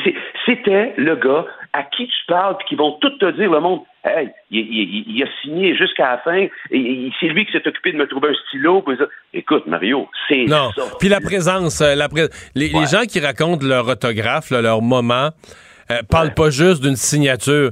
Ils disent pendant cette minute, tu sais, des fois c'est une minute, c'est une minute et demie, c'est un petit laps de temps. Mais il m'a posé des questions. Il était avec, pendant cette minute-là, il était avec les gens, là, le regard, pas en train de regarder sa montre en arrière, à côté, hein, par où, par quelle porte je pourrais fuir, là. Il était avec les gens, euh, le, le- le regard, la parole. Et ça, les gens, euh, écoute, c'est assez impressionnant. T'écoutes ça depuis une semaine, la quantité de gens à qui ça a fait du bien, là, qui racontent quasiment que ça, dans leur vie, ça a eu un impact, ça leur a redonné de la confiance. Euh, tu sais, des fois, les gens vivent toutes sortes d'affaires, des difficultés, puis ça leur a redonné de, de l'énergie. Tu me parles, t'as as dû voir un peu aujourd'hui, t'as as aimé comment la, les, euh, les euh, célébrations, toute la, les hommages, en fait, de, disons, partons des, euh, des hommages jusqu'à la chapelle ardente, jusqu'aux funérailles d'aujourd'hui. T'as as trouvé ça comment? Ben, écoute, Mario, vous en avez parlé, je vous écoutais tantôt, je rejoins pas mal euh, vos points de vue. J'ai adoré Patrick Roy. Moi aussi, j'ai été surpris, je connais Patrick, mais on dirait que dans les grandes occasions, c'est là que les plus grands sont, que ce soit sur une patinoire ou euh, de façon orale, ce qui est vraiment pas la chose que je reconnais le plus à Patrick Roy. Mais dans le cas qui nous occupe, j'ai fait comme wow. Ouais, Euh, ouais. euh, puis, puis bon, évidemment, Ginette Renault, c'est la top pour chanter à cet endroit-là. C'est extraordinaire. J'ai aimé tout ce qui a été fait. Mais c'est drôle parce que tu abordais un point de vue un peu plus tôt du fait que la nouvelle génération. Moi, pendant dix ans, j'animais Flash et on faisait à chaque année, on allait au l'ouverture du Canadien, il y avait les nouveaux qui étaient là. Et je retiendrai toujours que je me disais, maudit que c'est plus le fun de avec les anciens, tatati tatata. Et mon point de vue, il est que euh, je veux dire, on, on protège trop les jeunes. On- on- L'état-major, les, encarcanes, ils peuvent pas rien dire. Mais, mais ça, c'était mon point de vue il y a peut-être dix minutes. Mais là, je suis en train de me dire une chose. En bout de ligne, c'est un peu vrai, mais c'est pas tout à fait vrai ce que je pensais. Parce que Guy Lafleur, il avait pas besoin, encarcané ou pas, il était comme ça. Il était entier. Il était entier. Que la direction, mettons que la direction aurait dit dans les débuts, OK, là, vous parlez pas trop aux journalistes, vous parlez pas. Mais voyons donc, j'ai jamais senti ça de Guy Lafleur de ma vie. Alors, oui, je pense que la direction doit permettre à la nouvelle génération euh, d'athlètes, les, Suzuki, euh, les Caulfield, d'être capable d'être un peu plus proches. Ils doivent le favoriser, que ce soit pour le français ou autre. Je pense que la direction a un, un rôle à jouer là-dedans. Mais il en demeure pas moins que cette espèce de dose d'accessibilité-là, ouf, c'est pas donné à tout le monde. Ouais. Non. Non. Et je sais plus si c'est dans l'esprit du hockey, des contrats, puis de, de la vision qu'on a. En... Je veux pas être un vieux jeu radoteux, là, mais Ouais. je sais pas jusqu'à quel point il n'y a pas quelque chose qui s'est qui s'est perdu dans le, le rapport avec les fans. sais, euh, je sais pas. Je sais pas. Les fans, mais- les fans nous sont toujours là, hein, sur le bout de leur siège, euh, prêts à applaudir Caulfield et tout ça. Mais euh, peut-être qu'ils vont nous surprendre. Peut-être, que la leçon de Guy Lafleur va laisser sur les actuels joueurs du, du Canadien une trace qu'on saura apprécier. Espérons-le. Probablement, puis je veux dire, puis, tiens, et si c'était ça, l'héritage que devait laisser, tu sais, le flambeau, je le porte haut, et si c'était un micro, mais si ce flambeau-là, c'était d'être capable d'être prêt, et si c'était un critère de choisir un joueur, tu sais, je, je mets ça loin, mais je me dis qu'on doit être capable de sentir qu'on est proche du club de hockey canadien, et ce n'est plus le cas. Alain, euh, merci beaucoup d'avoir été là. C'était un vrai plaisir de te parler. Radio Luminol pour les gens qui veulent euh, t'écouter ou rire avec toi. Salut, bonne chance. Merci beaucoup, bye bye. Pendant que votre attention est centrée sur cette voix qui vous parle ici, ou encore là, tout près ici, très loin là-bas, Ou même très, très loin. Celle de Desjardins Entreprises est centrée sur plus de 400 000 entreprises partout autour de vous. Depuis plus de 120 ans, nos équipes dédiées accompagnent les entrepreneurs d'ici à chaque étape pour qu'ils puissent rester centrés sur ce qui compte, la croissance de leur entreprise.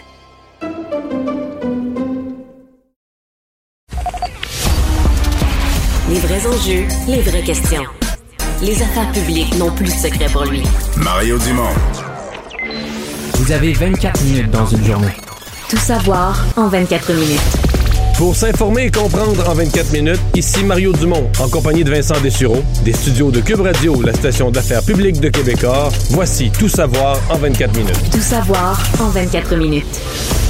C'est aujourd'hui qu'avaient lieu ces funérailles nationales pour euh, le héros de plusieurs Québécois, plusieurs Canadiens amateurs de hockey, Guy Lafleur, euh, qui, euh, bon, qui sont été assez grandioses tout en même temps en ayant une certaine simplicité. L'archevêque de Montréal, Mère Monseigneur Christian Lépine, qui disait souhaiter une cérémonie accessible, simple, pleine de générosité, donc à l'image de l'homme qui était Guy Lafleur. Ces funérailles qui ont eu lieu à la cathédrale Marie-Reine du Monde. On sait que des funérailles nationales, ça implique quand même euh, bon, beaucoup de procédures, la présence aussi de politiciens, célébrités, d'anciens joueurs de hockey, mais on a voulu aussi garder une place pour le public. Euh, C'était voulu par l'organisation. On dit euh, Guy Lafleur a été tellement près des gens.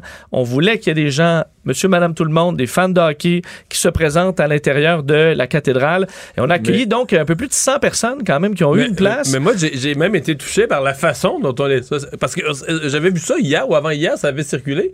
Puis je m'étais dit, bon, tu sais, ils vont. C'est des gens déjà déterminés. Amis des- d'amis, soit, des, euh. soit des propriétaires de billets de saison, je tirais au hasard, tout ça, mais c'était pas ça du tout, là. Non, c'est des gens qui étaient là, Ce euh, matin, qui, ceux qui se sont présentés très tôt, euh, ont eu la chance d'entrer dans la salle plutôt qu'écouter parce qu'il y avait des écrans géants. Les gens pouvaient donc euh, ap- apercevoir la les, gens, cérémonie. les gens qui ont dire, ça a valu la peine de partir de la maison de bonne heure. Je pense, je pense que oui. payant, Bon, été avantageux. tenait donc à cette présence-là citoyenne à l'intérieur. Et euh, ben, à l'intérieur, s'est déroulée cette cérémonie remplie de témoignages et de musique. Entre autres, et commençons par cet extrait la chanteuse préférée de Guy Lafleur, peut-être le- celle l'unique personne qu'on aurait pu voir euh, chanter aux funérailles de Guy Lafleur, Ginette Renault qui a chanté l'essentiel. On peut en écouter un extrait. Guy. L'essentiel jour après jour, c'est le rire aux éclats d'un enfant qui accourt et qui nous saute au cœur en guise de bonjour. Que demander de plus? Alors, le cercueil, il faut dire, de Guy Lafleur qui était, qui arborait le, le, le, le, signe carrément, le drapeau du, euh, du club de hockey canadien. Euh, et euh, plusieurs anciens joueurs, anciens collègues sont venus parler. Je vais vous faire entendre quelques extraits, entre autres, parce qu'il y en avait plusieurs témoignages assez intéressants, dont celui de Patrick Roy. Euh, qui euh, bon est allé d'un dire que devant le vide immense que crée son départ, j'avoue que j'aurais pris une prolongation. Et il est allé raconter quelques anecdotes, entre autres leur affrontement le plus mémorable à ses dires, le 4 février 1989, alors que Guy Lafleur fait un retour au jeu, mais cette fois avec les Rangers, revient au forum pour la première fois depuis qu'il a quitté le Canadien. Ça a donné ça. Écoutez un extrait. Dès l'échauffement, la foule était en délai et scandait son nom, une soirée magique tellement magique que quand il m'a scoré deux buts, j'ai reçu une ovation.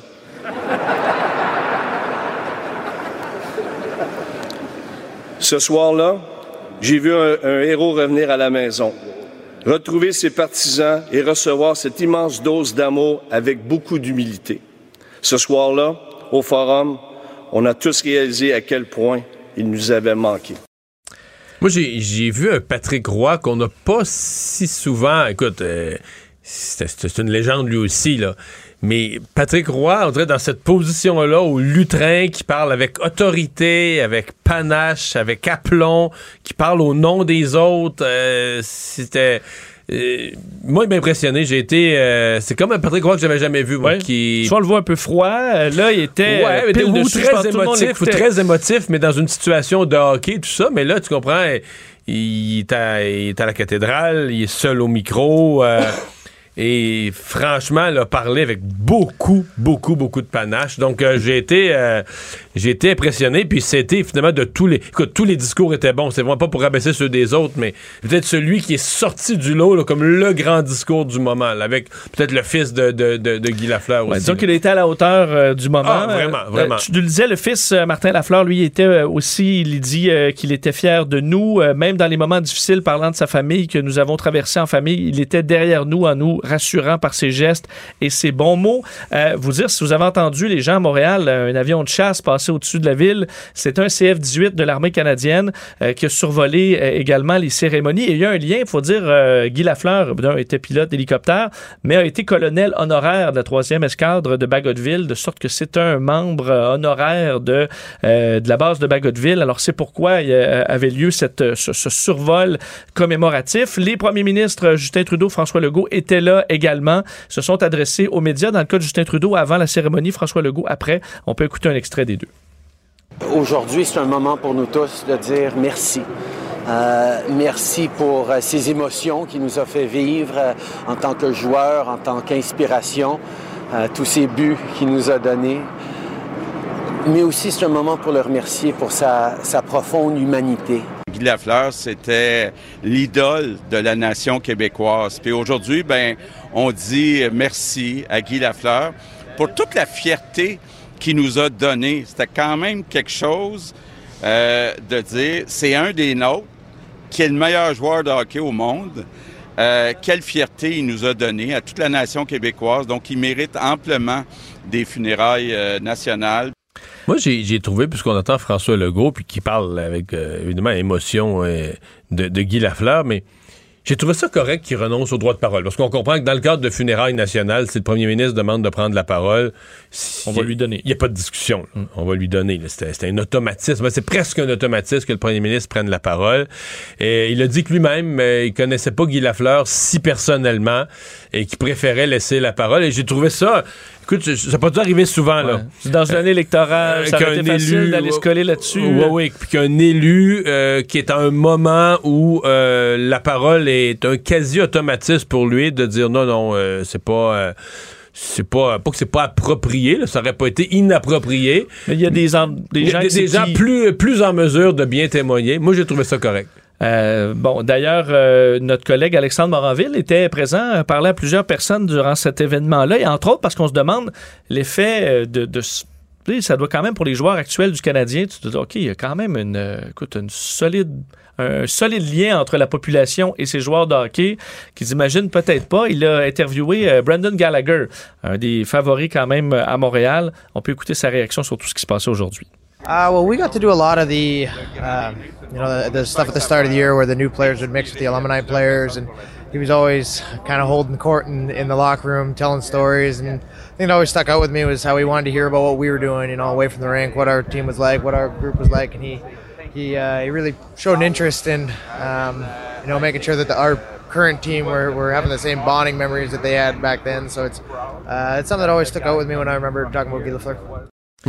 Bon, alors explique que Guy Lafleur s'intéressait beaucoup à l'équipe, justement, et à comment l'équipe s'entend, euh, que, comment ça se passait pour les nouveaux et compagnie.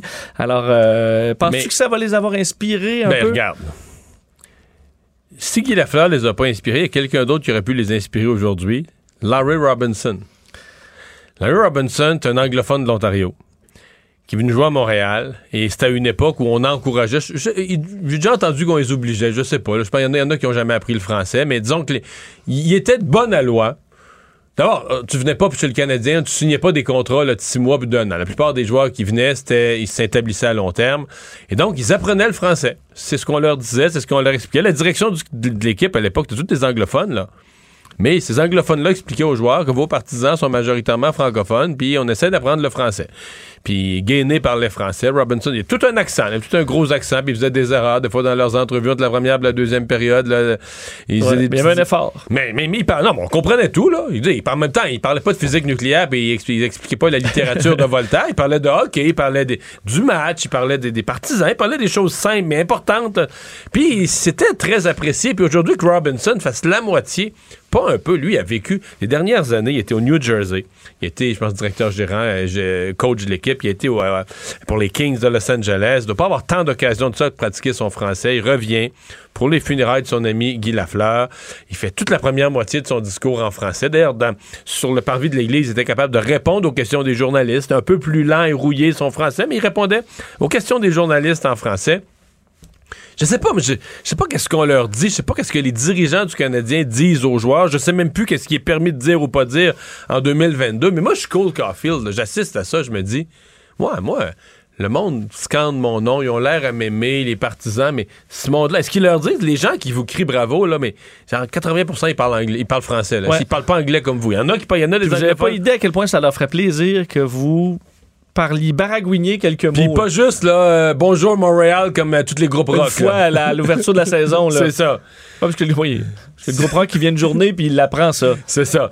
Donc, euh, je sais pas. Je- je- je- je- il me semble que ça. Nick Suzuki, là, il va probablement être le va- C'est quasiment sûr qu'il va être le capitaine de l'équipe d'ici quelques années.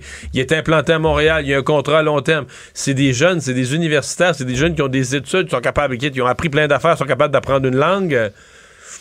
Euh, Ouais, l'organisation pourrait très bien dire, ben là, dans le vol, on prend tous une heure, là, puis on va apprendre euh, quelques phrases. là. Puis, écoute, Puis ça se fait sans leur facilement. dire, sans leur dire, t'es obligé. Puis, mais au moins, j- j'espérais au moins qu'ils sont encouragés à leur dire, ben regarde, ce serait vraiment le très apprécié des partisans. Tu veux devenir une super vedette, tu veux devenir comme Oui. Guy Lafleur adulé Ben, par ça ton devrait vous faire plaisir de le faire. Ben oui, en tout cas. Bon. Euh, D'ailleurs, peut-être. Mon euh, commentaire est fait, mais j'avoue que Larry Robinson m'a touché au cœur aujourd'hui. Ben, je peux t'en faire entendre un, un extrait Oui. parce que tu disais, il répondait aussi aux questions en français. Puis ça, c'est encore plus dur euh, à l'extérieur, en direct, quand tu sais pas qu'est-ce que tu vas avoir à, répondre. Écoutez un extrait de Larry Robinson. J'avais beaucoup de bonnes mémoires de, de Guy. Euh, quand vous jouez euh, 918 matchs euh, ensemble, euh, il y a beaucoup de mémoire. mém- mémoire. Mais plus que ça, c'est une, une gratuite personne dehors de grâce aussi. Et il a dit à notre collègue du Journal de Montréal Je ne peux pas choisir le plus beau souvenir. C'est un peu comme ouvrir une caisse de bière. C'est difficile de dire laquelle est la meilleure. On comprend qu'il y en a des bons Ils souvenirs ont joué avec Guy Lafleur. 918. Les autres, ils ont vraiment eu des carrières contiguës les mêmes années, 918 matchs ensemble. C'est quelque chose. Alors, tu peux quand même dire euh, mission accomplie pour ce qui est des hommages à Guy Lafleur. Oui, C'était eh oui, oui. c'était juste et approprié ce qu'on a pu voir aujourd'hui. Revenons au dossier de la COVID au Québec, alors que c'est finalement demain qu'on devrait confirmer, Mario, que le masque obligatoire, ce sera terminé au Québec à partir du 14 mai. Docteur Luc Boileau, euh, le, le chef par intérim à la santé publique, elle disait la semaine dernière. On Ouais, il devrait, presque annoncé, ouais, on attendait d'être vraiment On sûr. gardait une prudence au cas où, mais... Mais notre bureau parlementaire a appris que demain, 11h, on devrait confirmer le port du masque euh, obligatoire, donc qui sera terminé à partir du 14 mai prochain. Il faut rappeler par contre que ça exclut le transport en commun, les hôpitaux, les CHSLD.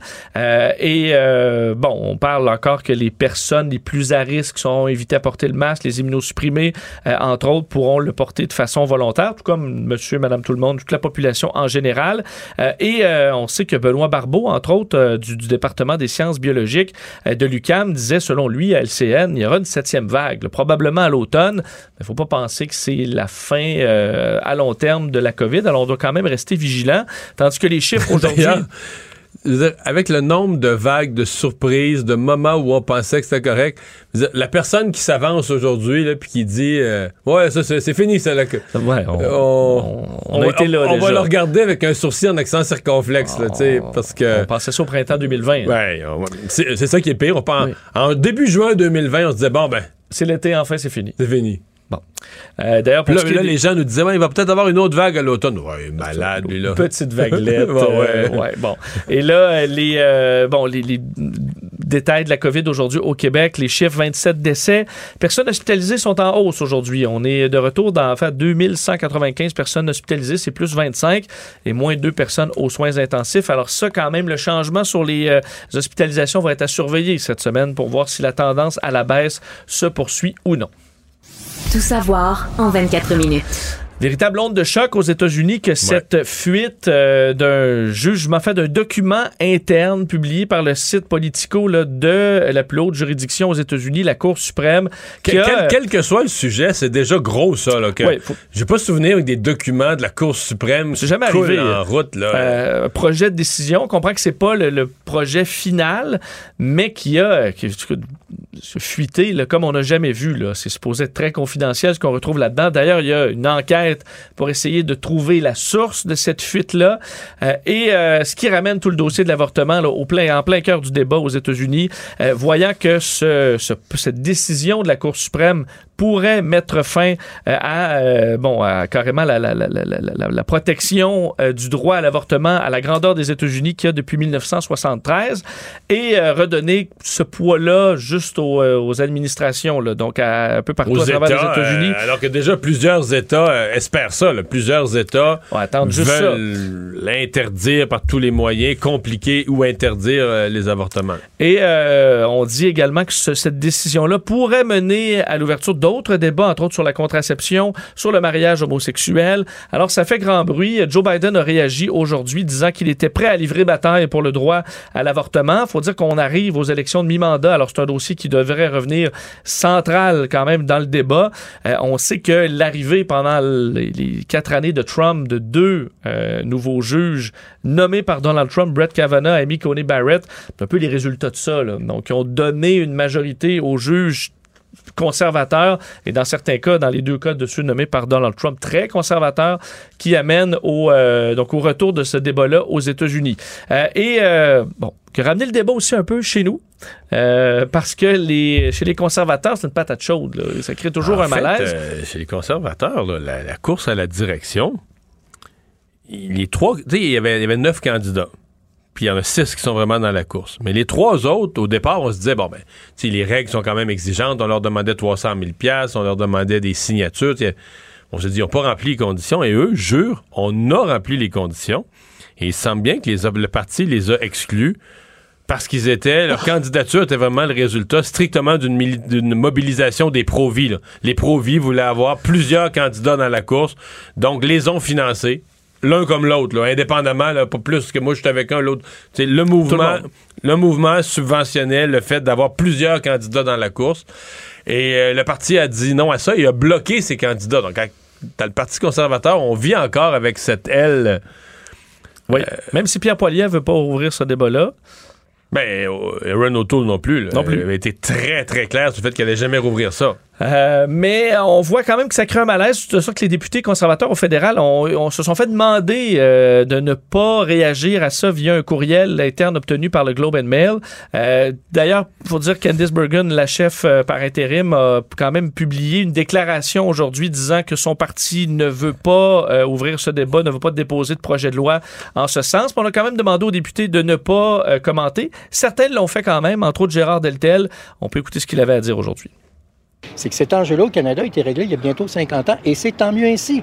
Le droit à la femme de, de décider si oui ou non elle se fait avorter, ça lui appartient à 100% Je suis 100% derrière ce point de vue-là qui est défendu, qui existe au Canada depuis 50 ans et c'est très bien ainsi est questionné à savoir ben, sur le fait qu'on leur a demandé de ne pas réagir, il a plus ou moins répondu, mais, il voulait pas embarquer là-dedans. Oui, mais là, on comprend que parce qu'il y a quelques députés conservateurs qui sont vraiment anti-avortement et qui auraient qui aurait vu ça comme un espoir auquel s'accrocher. C'est ce qu'on voulait pas avoir comme témoignage aujourd'hui dans le camp conservateur. La, raison est évidente, mais je, tiens quand même à dire, euh, je dis pas que c'est pas inquiétant ce qui se passe aux États-Unis, mais de dire que, de, laisser entendre que ça s'en vient au Canada ou que ça menace le Canada, Sincèrement, pas vraiment. Il ben, faut dire qu'aux États-Unis, c'est un débat qui est encore très, d'actualité, là, qui, qu'on n'a pas chez nous. Plusieurs États, ça. à chaque fois qu'on nomme un juge à la Cour suprême, c'est pas. Euh, donc, je pense pas que le Canada, qui a la moindre menace de la même chose au Canada, puis de dire que le fait qu'il y ait ça aux États-Unis, ça va alimenter le mouvement pro-vie du Canada, non. Il y aura pas. Les gens qui sont pas pro-vie le deviendront pas. Et les conservateurs veulent pas embarquer là-dedans parce que ça va les couler aussi. Oui, puis les gens qui sont pro-vie au Canada le sont déjà, puis on le voit là, ils s'activent, puis ils essayent toujours de, de, faire des manœuvres politiques pour s'insérer dans la discussion. Donc, autant je trouve ça gros ce qui se passe aux États-Unis, autant je trouve ça euh, un peu euh, un peu fallacieux de laisser entendre que c'est un automatisme que le même débat s'en vient au Canada. Ça me paraît une menace un peu un peu grosse. Euh, on surveille ce qui se passe en Ukraine encore aujourd'hui, alors que, euh, Mario, les Russes euh, lancent un assaut sur l'usine d'Azovstal. Alors, on sait là, ce, cet immense complexe qui, dans lequel on retrouve des bunkers, des tunnels, dans lequel s'est réfugié de nombreux militaires, des civils qui ont été heureusement aussi évacués en partie là, dans les dernières heures. On confirmait que l'évacuation d'une centaine de civils avait pu fonctionner grâce à la collaboration de tout le monde là, et qu'ils avaient pu euh, se, bon, euh, sortir de cette zone plus dangereuse. Et là, une fois ces civils évacués, ben, les Russes ont commencé des attaques importantes au dire euh, de l'armée ukrainienne qui disait un puissant assaut sur le territoire d'Azovstal est en cours actuellement avec le soutien de véhicules blindés, de chars et des tentatives de débarquement de troupes. Chez les Russes, on confirmait l'utilisation de batteries d'artillerie, d'avions également. et on accusait le régiment Azov, donc qui défend l'usine, d'avoir profité du cessez-le-feu pour se positionner pour la défense euh, du euh, complexe. Alors, euh, ce complexe se fait pilonner quand même depuis, depuis un certain temps, complexe qui date de la Deuxième Guerre mondiale. Vladimir Poutine avait, au bon, à la fin du mois d'avril, annoncé qu'il demandait à ses troupes de ne pas donner l'assaut, mais de bloquer la zone en ne voulant que même pas une mouche ne passe. et là, on sera en train de faire cet assaut. il y a des frappes aussi un peu partout à la ville de Kharkiv dans les dernières heures. Plusieurs villes ukrainiennes ont été victimes de bombardements aussi dans les dernières alors que euh, du côté de l'ONU, Antonio Guterres, réagissant justement à cette évacuation réussie d'une centaine de civils euh, d'Azovstal, disait ce modèle-là, il faut le refaire et souvent pour pouvoir avoir davantage de pauses humanitaires pour évacuer des civils. Euh, et c'est ce qu'on souhaite pouvoir faire un petit peu plus régulièrement sur le territoire. Revenons chez nous avec le procès de Carl Girouard, euh, celui qui est l'auteur du drame de l'Halloween à Québec. Mais aujourd'hui, c'était l'expert de la couronne, contre-expertise du neuropsychologue William Potier. On sait que la semaine dernière, un expert du pour la défense euh, décrivait les différents problèmes de santé mentale de Carl Girouard. Et là, le neuropsychologue, lui, est allé donner un peu l'inverse. Le fait que, selon lui, c'est une personne narcissique qui avait pour ambition de tuer des gens pour montrer sa supériorité, cherchait une notoriété, un besoin d'être reconnu, mais sans tomber dans euh, des troubles psychotiques. Lui dit qu'il lui a fait passer des tests, deux questionnaires qui ont révélé qu'il n'avait pas de profil de troubles psychotiques, qu'il peut feindre des remords quand il est dans le pétrin. Et surtout, son point central, c'est que pendant l'événement, pendant qu'il tuait des gens, euh, il y a eu des doutes par moment, entre autres lors du meurtre de Suzanne Clermont. Là, dans sa tête, ça faisait plus de sens. Ensuite, quand il s'est attaqué aux deux frères français, que là, euh, sentait que ça, que ça marchait pas, deux amis français, pardon, constataient que ça marchait pas. Et lui dit, dans une perte de contrôle psychotique, le seul moyen de te faire comprendre que ça fait pas de sens ce que tu fais, c'est d'avoir de la médication là. Euh, et de commencer à voir clair au milieu de l'événement c'est parce que dans le fond, tu vois probablement un peu clair depuis le début. Alors, euh, ça- son esprit va se restructurer pendant qu'il attaque ses victimes et d'une idée délirante ne va pas se restructurer comme ça quand on lui présente des faits. Parle davantage de distorsion cognitive et non d'une croyance inébranlable issue d'un délire. Euh, il sera contre-interrogé d'ailleurs en ce moment même cet après-midi, cet expert. Alors, on a des euh, points de vue un peu différents, dépendamment d'où on se place en termes d'expertise. Mais quel, quel procès, là, et pour le- le- le- les jurys Oui. qui entendent tout ça, euh, quelle, quelle euh, cause à trancher? En fait, où on finit par se dire, tu sais, le type, dans le fond, on choisit, est-ce qu'il va être, euh, est-ce qu'il va être détenu en, en- prison ou est-ce qu'il va être détenu dans un centre pour euh, personnes... euh, Tout à fait, à Pinel ou ailleurs. Ben oui, personnes dangereuses euh, pour des problèmes de santé mentale graves. Là. Je veux dire, je pense pas que le type, c'est entre la prison puis retourner à la maison. Là. Non, en plus, quand tu as un expert qui dit une chose, l'autre a une autre interprétation, quand toi, tu es le jury, euh, peut quand même être assez difficile Non, de mais trancher là-dedans. là. euh, C'est dans les il- nuances. C'est ça, il y a toute la nuance de ce qui, ce qui différencie le bien du mal puis tout ça. Mais à la question, à l'autre question, est-ce qu'il est un danger pour le public au sortir de ce, procès- de ce procès-là? À mon avis, à celle-là, il n'y a pas d'ambiguïté. Là. oui. Il y a le goût de tuer puis tout ça. Ben, là-dessus, est-ce qu'il y a une- quelle part de conscience du bien du mal? Il y a? Ça, il y y a un débat à y avoir. Mais est-ce qu'il est une menace pour le grand public? Il n'y a pas de débat à y avoir. là. C'est une évidence. Un autre qui est euh, une menace évidente, c'est Frej Haj Messaoud. C'est euh, l'homme qui a été condamné aujourd'hui à 20 ans de pénitencier pour tentative de meurtre sur son ex-conjointe.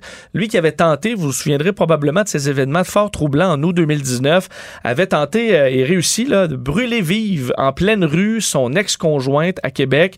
Le juge Guy Deblois a qualifié d'horrible le récit des événements faits par la victime, parlant d'une description qui glace le sang, euh, disant il est difficile d'imaginer un tel scénario qui soit possible au, Ca- au Canada à notre époque. Vous rappelez que l'homme de 42 ans avait attaqué son ex-conjointe dans le quartier Saint-Sauveur, s'était présenté chez elle le 9 août après avoir passé plusieurs jours à la suivre euh, par les déplacements GPS de son cellulaire. Et pendant qu'elle était penchée dans le coffre de sa voiture, il l'avait agrippée par derrière, couvre- cou- lui avait couvert la bouche avant de lui verser de l'essence sur le corps, avant de l'allumer avec un briquet. Elle avait été brûlée sur 30 de son corps au troisième degré. Elle en souffre encore euh, Elle aujourd'hui. est quand même chanceuse de survivre. Ouais, oui. chanceuse. Elle avait réussi à enlever ses vêtements ouais, avec l'aide d'un voisin. Donc, elle a été euh, bon, euh, horriblement blessée, mais heureusement, elle a pu survivre. Et euh, on voulait une peine exemplaire et on lui donne donc 20 ans de pénitencier. Euh, lui qui Ben, demeure... C'est toujours la question de, de la peine. Tu dis, faut, faut être dans le, dans le, le haut de la- de l'échelle. Quand tu as un crime, tu dis que ça pourrait pas être plus grave. Puis là, tu dis, ouais, lui. euh, Ça peut pas. En fait, tous les facteurs sont là de degré de dangerosité. En plus, il, euh, il s'acharne en ce moment sur sa victime, euh, s'attaque à ses réputations, risque de récidive élevé. Alors, la, la défense réclamait 7 à 15 ans et finalement, on lui donne 20 ans de prison. justice a parlé. Résumer l'actualité en 24 minutes, c'est mission accomplie. Pendant que votre attention est centrée sur cette voix qui vous parle ici, ou encore là, tout près ici, très loin là-bas, Celle de Desjardins Entreprises est centrée sur plus de 400 000 entreprises partout autour de vous. Depuis plus de 120 ans, nos équipes dédiées accompagnent les entrepreneurs d'ici à chaque étape pour qu'ils puissent rester centrés sur ce qui compte, la croissance de leur entreprise.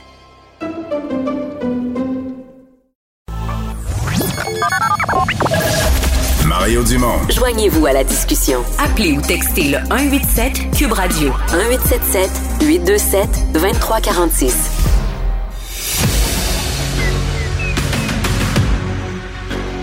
Emmanuel Latraverse. J'ai pas de problème philosophique avec ça. Mario Dumont. Est-ce que je peux me permettre une autre réflexion? La rencontre. Ça passe comme une lettre à la poste. Et il se retrouve à enfoncer des portes ouvertes. Là. La rencontre Latraverse Dumont. On rejoint Emmanuel à travers. Bonjour Emmanuel. Bonjour. Bonjour. Alors, l'onde de choc aux États-Unis sur ce, ce- cette fuite majeure là, de la Cour suprême, son projet de décision euh, qui irait euh, bon, enlever les, les- les- les protections de droit à l'avortement aux États-Unis. Cette onde de choc-là nous, nous a frappé aussi un peu au Canada et euh, amène encore une fois un malaise profond dans le Parti conservateur. Écoute, y a-tu quelqu'un qui a eu l'idée de dire à la chef par intérim du Parti conservateur d'envoyer un mémo à tous ses députés, tous ses sénateurs, puis leur dire de ne pas parler aujourd'hui? Ça a fait pire que, que bien. Non, mais Oui, comme- mais s'ils avaient tous, mais s'ils avaient tous parlé, excuse-moi, mais s'ils avaient tous parlé, là, t'en aurais eu trois, quatre qui auraient dit euh, c'est merveilleux, c'est extraordinaire ce qui se passe aux États-Unis. Ça aurait été mille fois pire que la nouvelle. Là, nous, on analyse la nouvelle de leur avoir Non, dit de pas parler, mais. déjà, ces gens-là. Écoute, il y a déjà deux candidats à la direction du parti qui sont. C'est pas comme s'ils vont être épargnés ce soir aux nouvelles, là. Ce soir, aux, nouvelles, on va se moquer d'eux parce qu'ils ont refusé. Je dire, à un moment donné, puis. Moi, je trouve que sur cet enjeu-là, il y a une hystérie au Canada. Pourquoi ça serait complètement débile sur Terre qu'il y a des députés qui sont contre l'avortement? Vraiment, toute la société canadienne est en faveur du droit à l'avortement, là. Ben, on va avoir un vote, puis ils vont le perdre. Puis ces gens-là, ils représentent des gens qui sont pour le droit à l'avortement. Je veux dire, à un moment donné, là, c'est pas ça qui définit le Parti conservateur. Les pro-vie vont pas gagner au Parti conservateur. C'est comme, c'est devenu, ils sont victimes eux-mêmes de leur propre peur sur cet enjeu-là. Puis ce qui me, ce qui me, puis je suis méga pro-vie là, euh, pro, pro-choix là dans la vie là, tu sais. Moi je reconnais le droit aux femmes d'avoir, tu sais, j'ai, j'ai au- Mais c'est qu'à à force d'essayer de les cacher, tu, tu, tu, on a l'impression qu'ils qu'ils- qu'ils cachent leur vraie nature, alors qu'ils pourraient tout simplement l'assumer en disant mais pourquoi ils ont peur de ça? Je veux dire, il y a 14% des Canadiens qui sont en faveur d'interdire le droit à l'avortement. Ben, Toi, tu dis, ils peuvent être normal représentés au Parlement. Ouais. élisent des gens qui sont élus au Parlement. Puis, je m'excuse, mais quand des députés conservateurs disent qu'on devrait avoir un débat sur les avortements sexo-sélectifs, OK? Là, tout le monde, là, s'énerve, là, manchette, les conservateurs ouvrent le débat sur l'avortement. Je connais beaucoup de monde qui sont pro-choix dans la vie, qui sont vraiment à l'aise avec l'idée que quelqu'un se fasse avorter parce qu'elle est enceinte d'une fille au lieu d'un gars? Donc, il y a des enjeux autour de l'avortement qui méritent d'être débattus. Mais c'est devenu tellement hystérique, ce débat-là, au Canada, comme à l'antipode des États-Unis, sinon on est comme l'inverse, là, que maintenant on n'a plus le droit d'en parler. Donc, euh, Candice Bergen a informé tout le monde que c'était interdit. Puis ce qui est assez intéressant, c'est que finalement, les candidats à la direction, ils ont dit à la chef par intérim, euh, regarde, grande fille, là, va te coucher. Ouais. Mais, euh, mais on dirait quand même aujourd'hui qu'on voudrait au Canada, on, on dit qu'on veut pas en parler, mais en même temps, on dirait qu'on voudrait avoir le débat là-dessus. C'est qu'on voudrait que euh, ce qui se passe aux États-Unis, ça nous concerne directement, alors que, excuse-moi, mais ça nous concerne pas directement. Je veux dire, puis euh, je ne pense pas que si la Cour suprême prenait la décision, c'est énorme pour les États-Unis, c'est énorme pour les femmes américaines comme, comme impact. Mais je pense pas qu'il y ait un effet là, de, de- de mimétisme ou de passage automatiquement du dossier au Canada le lendemain matin. Et non, là, je, je, je pense pas ça, euh, pas du tout. Ben, tu sais pourquoi, là? Bon, Mario, tu fais de la... as été en politique assez longtemps, là. C'est tellement facile. L'occasion de monter sur la colline, de donner un micro à Mélanie Joly, caser sur la chemise, Ouais, ouais, qu'on les conservateurs pour des écœurants, puis qu'on ait plein de députés conservateurs qui ont l'air mal à l'aise, puis là, c'est comme... On les a fait passer pour euh, des rétrogrades dinosaures écœurants. Tu voulais justement revenir sur le fait que, ce- que ce droit-là est vraiment reconnu par la, la Cour suprême. Mais moi, c'est ça qui m'hallucine, OK? Moi, c'est un débat que je suis depuis très longtemps, dans toutes ses nuances. Puis j'adore ça, quand des ministres ou qui que ce soit en faveur du libre choix des femmes à l'avortement dit l'arrêt Morgan. Depuis le jugement Morgan Taylor, c'est un enjeu qui est réglé. Les femmes ont le droit à l'avortement au Canada. Je m'excuse, là. Mais prenez le temps d'aller le lire, le jugement, là. C'est faux. OK? Le jugement Morgan Taylor a invalidé la loi à l'époque, OK, qui était en vigueur, qui faisait en sorte que, en tout cas, je vous épargne les détails, mais le jugement Morgan Taylor, la Cour suprême a pas évalué, a pas, s'est pas prononcé sur l'étendue ou les limites du droit des femmes à l'avortement. Ils ont laissé ça au gouvernement. Puis la preuve, c'est qu'au lendemain du jugement Morgan Taylor, on l'oublie souvent, mais c'est le gouvernement Mulroney qui avait hérité de l'ultime patate chaude de tous les temps. Qui a essayé de déposer une loi pour encadrer l'avortement au Canada. Puis à l'époque, tellement rétrograde maintenant, mais à l'époque, c'était euh, allait permettre seulement l'avortement quand la santé physique ou psychologique de la femme était menacée. Et c'est le Sénat, en 1991, qui a bloqué le projet de loi du gouvernement Mulroney et qui fait que dans les faits au Canada, l'avortement, on est un des rares pays où il y a un vide juridique autour de l'avortement au Canada. L'avortement est toléré. L'avortement est toléré, puis c'est aux corps médicaux, donc les collèges des médecins dans les différentes provinces, et aux différentes provinces de légiférer ça, de, de réglementer ça comme un acte médical, comme une jambe cassée, tu sais. Mais, Mais c'est pas consacré par la Cour suprême. Donc, on peut juste si on arrête de dire ça, je vais être plus heureuse dans la vie. non, OK. Il y a aussi que pour, les, euh, pour, pour le, le- le gouvernement en place de Justin Trudeau, il y avait quand même des promesses en ce sens pour, euh, pour l'accessibilité, l'accès. C'est beau la- l'avortement, il faut y avoir accès. Et ça, euh, toutes les promesses n'ont pas été remplies. Mais c'est là que le débat devient intéressant au Canada. Puis c'est là que moi, je trouve ça malheureux qu'on n'a pas le vrai débat au Canada là-dessus. Parce qu'au Canada, c'est pas consacré par la Cour suprême, mais objectivement, il y a un droit à l'avortement. Là. Personne va aller en prison s'il se fait avorter. Là. L'enjeu il s'en le pratique tous les jours. là. C'est l'accès. Oui, il y a plus de 100 000 avortements qui sont au Canada chaque année. Donc, l'enjeu au Canada, c'est pas le droit, c'est l'accès. OK? Puis la réalité, c'est que l'accès il est méga inégal à travers le pays. Je vous donne des statistiques. Là. Au Québec, il y a 49 lieux où on peut avoir un avortement. Des avortements médicaux, des cliniques privées. Il y a six cliniques en région, ce qui n'est pas beaucoup. Euh, puis en plus, au Québec, il y a une loi qui interdit à des pro-vie d'aller manifester, là, puis de harceler les femmes à proximité des cliniques d'avortement. Mais le Québec, c'est la province la plus avancée au pays pour ça. Je vous donne un autre exemple.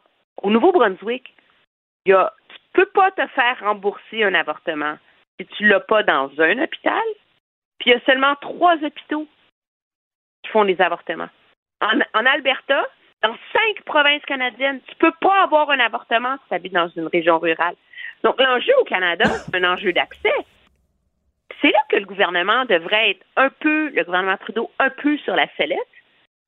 Parce que c'est le fun là, pendant sept ans de temps, tu sais, comme marquer des points, puis démoniser les conservateurs, parce que c'est tous des dinosaures ensemble, là. Je veux bien, là.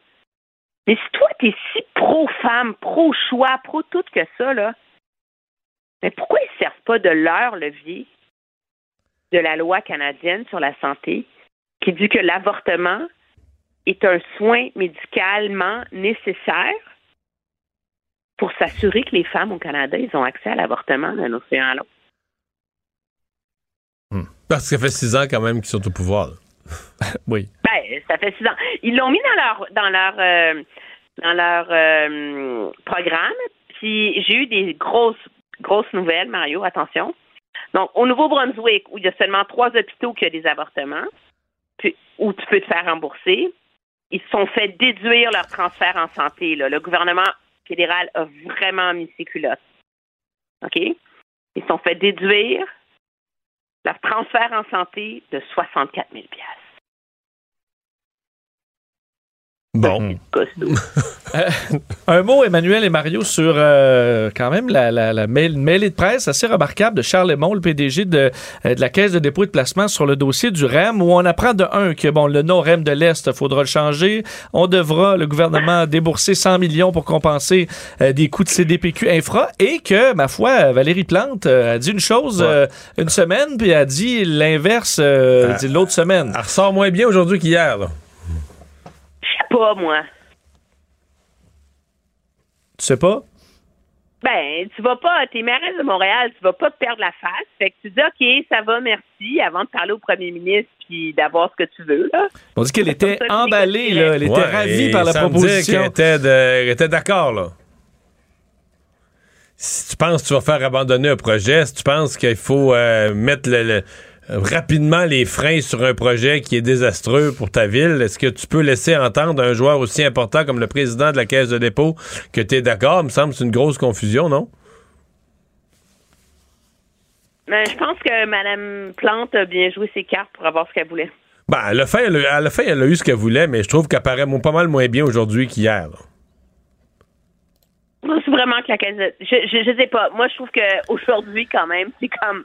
Moi, ce que je retiens de la journée, là, c'est la caisse de dépôt qui est financée par vos taxes, parce que moi, j'habite en Ontario. C'est votre fonds de retraite. Les cadres de la caisse, c'est vos fonctionnaires.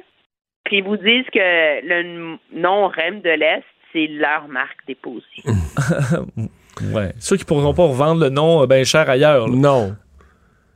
Mais, Non, mais- mais c'est une entité indépendante. là. C'est une entité quand même. ben, ben, peut-être pas sur le nom. Peut-être pas sur le nom. Il y a un côté mauvais perdant là-dedans, là, qui est un peu.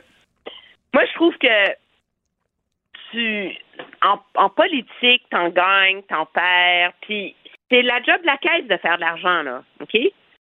Puis je leur reproche pas d'avoir voulu maximiser la capacité de profit sur le REM de l'Est. C'est, c'est le fonds de retraite des Québécois, là. Mais c'est la game. T'en perds, t'en gagnes. T'es supposé gagner avec classe, puis t'es supposé perdre avec classe. Puis je trouve que la caisse aujourd'hui projette pas l'image de quelqu'un qui a perdu le bras de fer avec classe. C'est vrai. Mais je pense qu'ils ont peut-être quand même dit la vérité. Ça a aussi sa valeur. Merci, Emmanuel. À demain.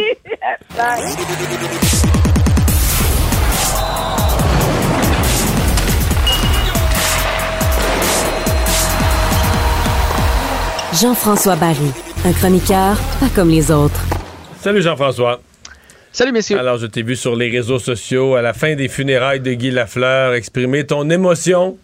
Eh, Colin, j'ai- j'ai- j'ai- ben, je me suis fait prendre. Je me suis dit, je vais en regarder un bout, puis finalement, j'ai pas été capable de, de décrocher. C'était, c'était beau, c'était dans l'émotion, c'était sobre, c'était bien fait. euh, plusieurs beaux discours euh, d'anciens coéquipiers, de sa, sa belle-sœur, le président du Canadien. euh, euh, la chanson de, de Ginette Renault, évidemment, euh, qui, qui- qui l'a livré. Je ne sais pas comment elle fait pour euh, mettre ses émotions de côté, elle, pour nous, nous livrer une chanson aussi poignante, là, mais c'est.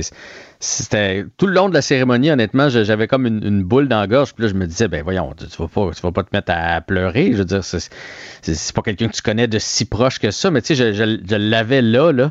Puis il y a eu de très beaux moments, entre autres Patrick Roy qui a, qui a livré un- vraiment un beau discours qui, qui ressemblait à la limite au, personnage qui est Patrick Roy. Je trouvais qu'il y avait énormément de ressemblances entre Patrick Roy et Guy Lafleur. Et il y a quelque chose qui est revenu toujours, c'est l'accueil que Guy Lafleur faisait à n'importe quel nouveau.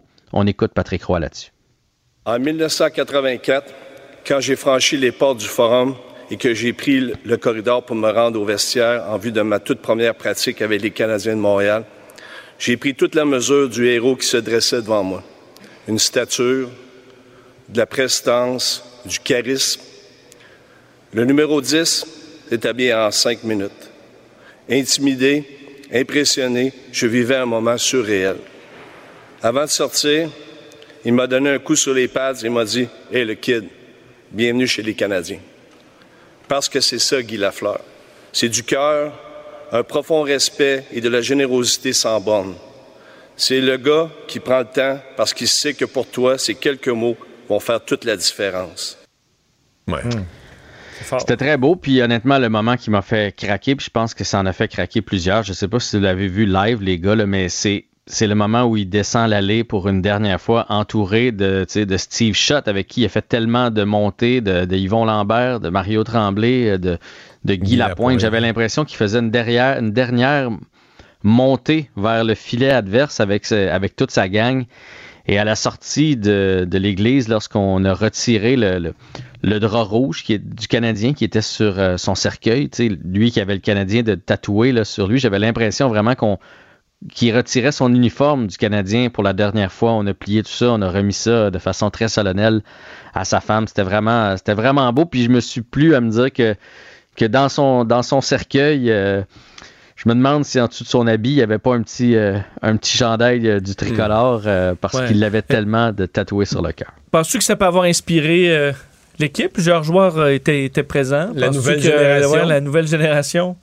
Mais je pense que tu ne peux pas rester insensible aujourd'hui quand tu voyais l'ampleur de ça, parce que la majorité, euh, tu sais, même moi, je suis né en 76, j'ai vu la fin de, de, Guy Lafleur. Fait qu'imaginez les gars qui sont dans l'équipe présentement, pour eux autres, c'est vraiment une légende, mais je suis pas certain qu'ils comprennent toujours euh, l'ampleur de ce qui était Guy Lafleur là, pour le public euh, montréalais puis le public québécois. Fait que sans, sans dire que tu sais, il y en aura plus des Guy Lafleur, c'est sûr, le hockey a changé et tout, mais, mais je peux pas croire qu'ils comprennent pas ce que ça représente le, le hockey au Québec là, quand, tu, quand tu vois Ouais. un gars comme, comme celui-là. Puis, puis j'essayais de comprendre, j'ai écouté un documentaire, j'ai un peu passé ma journée là-dessus aujourd'hui, j'avais de la misère à décrocher un documentaire sur Guy Lafleur, euh, Guy Lafleur, le, le rassembleur. Puis je pense que la, la raison pour laquelle les gens l'aimaient tant, c'est son authenticité. Au-delà du fait qu'il a compté des buts, il a, il a challengé ses patrons. euh, Ah, ben oui. Plusieurs fois. Il a vécu sa vie à 100 000 à l'heure, un, un peu d'alcool à travers ça, accident de voiture, euh, pilote d'hélicoptère. euh, il, était, il était authentique. D'ailleurs, sa, sa belle-sœur l'a dit aujourd'hui. là, Il l'a vécu là, à sa façon, intègre du début à la fin. Et je trouvais d'ailleurs que la chanson Ben My oui, Way, c'est ça. My- parce que la, la scène que tu décrivais tout à l'heure, où on a retiré le drapeau du Canadien de, sur le tombeau, c'était My Way qui, euh, qui était joué. Là. Parce que, tu sais, si on compare, mettons, à, à Jean Béliveau, qui a été Monsieur Parfait, tu sais, jamais un mot contre l'organisation, euh, grand leader, etc., etc.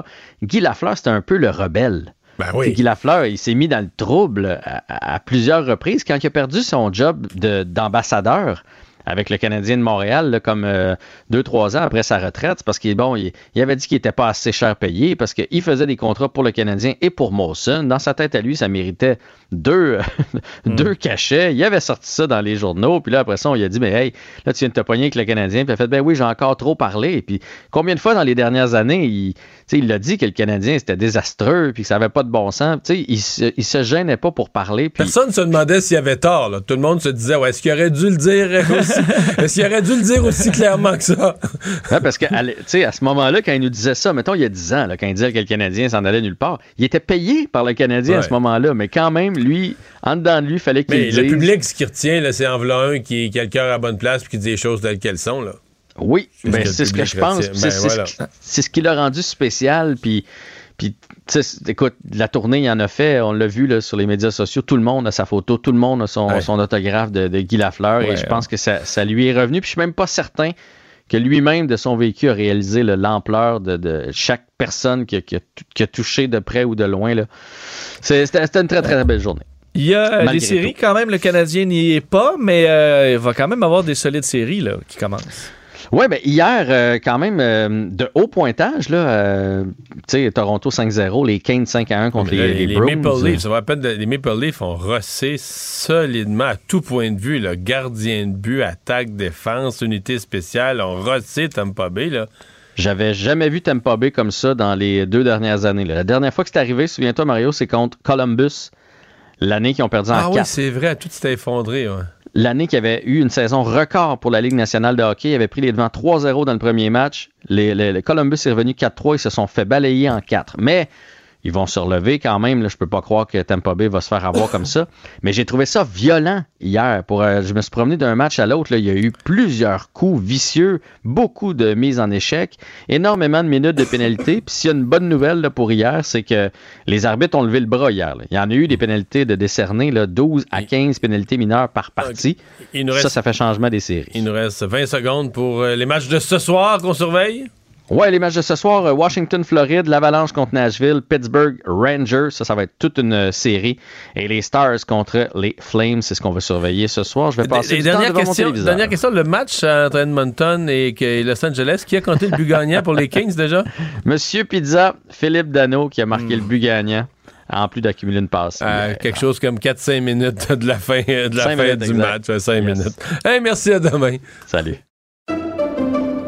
Pendant que votre attention est centrée sur cette voix qui vous parle ici, ou encore là, tout près ici, très loin là-bas,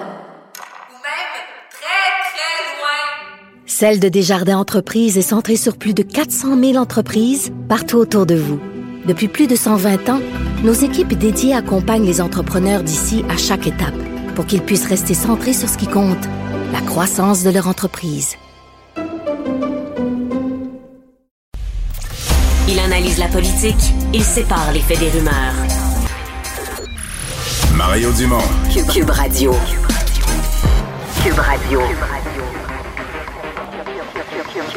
Cube Radio. En direct à LCN. On retrouve maintenant Mario Dumont euh, dans euh, les ciseaux de Cube Radio. Alors, Mario, c'est le Québec tout entier qui a vibré au son de Guy Guy Guy aujourd'hui. Qu'est-ce que tu, euh, tu as retenu de ces funérailles nationales grandioses aujourd'hui?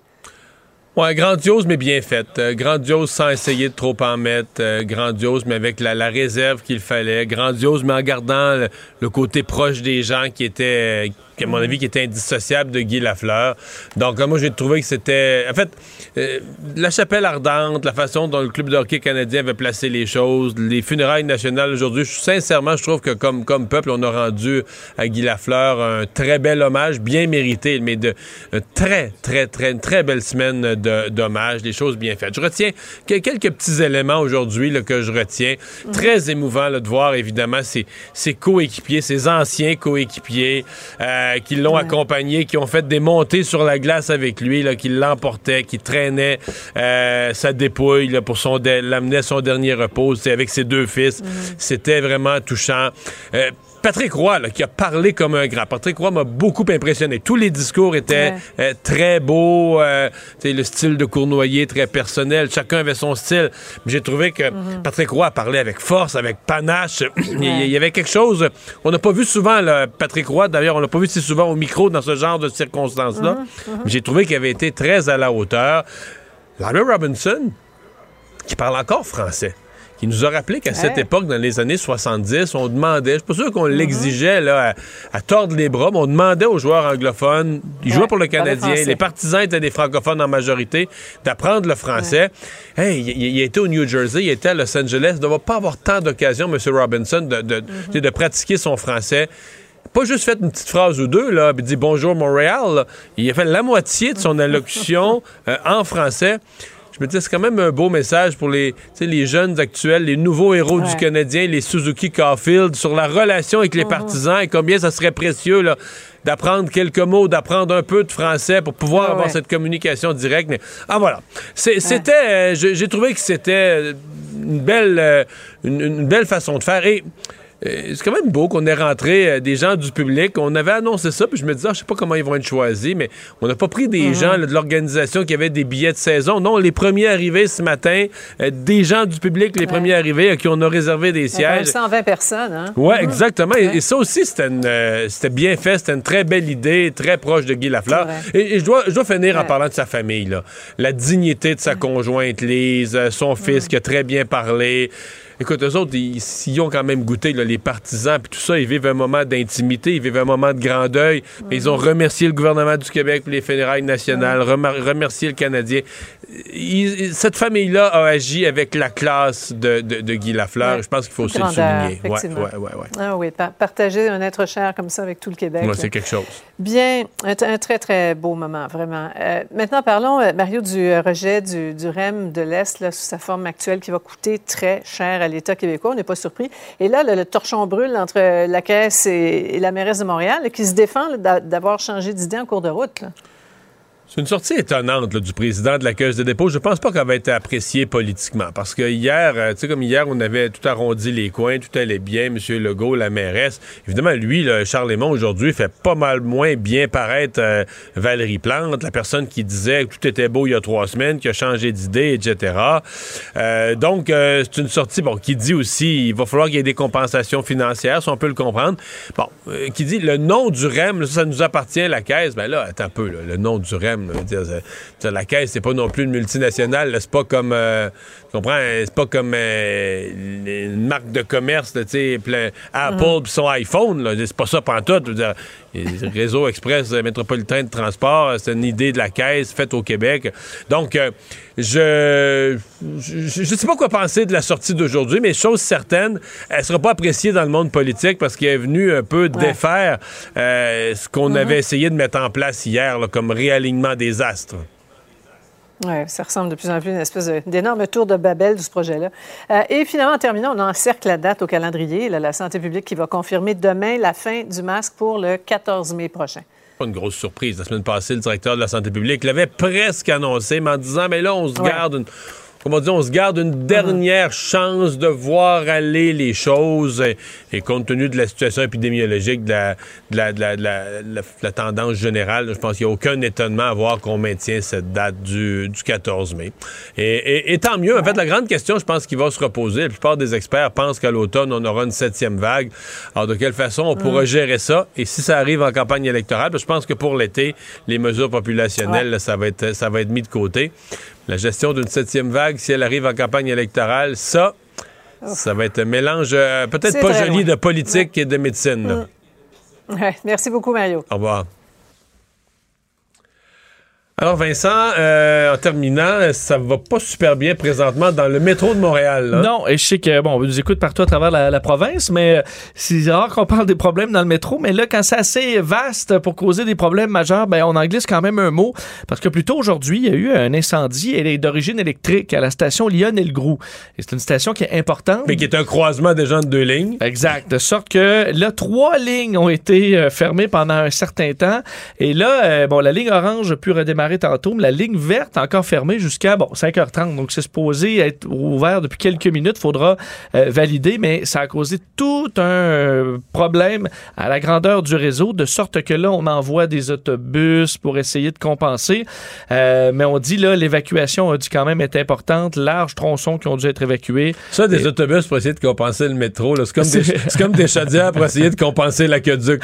Oui, on se rend vite compte que le métro, c'est quand même efficace. Euh, surtout, là, écoute, les travaux, les, les nids de poules à la grandeur de la ville, c'est difficile. De sorte que là, entre les stations Berry-UQAM et Angrignon, sur la ligne verte, c'est toujours problématique. Puis on le voit, nous, on s'en rend compte en regardant par la fenêtre. Quand il se met à avoir une foule à l'extérieur qui attend sur le trottoir avec l'air un peu hébété, c'est parce que le métro est arrêté. C'est ce qu'on a présentement, en espérant que ça se règle le plus vite possible. Merci Vincent, merci à vous d'avoir euh, été là. Rendez-vous demain 15h30. Sophie Durocher prend le relais. Bonne soirée. Cube Radio.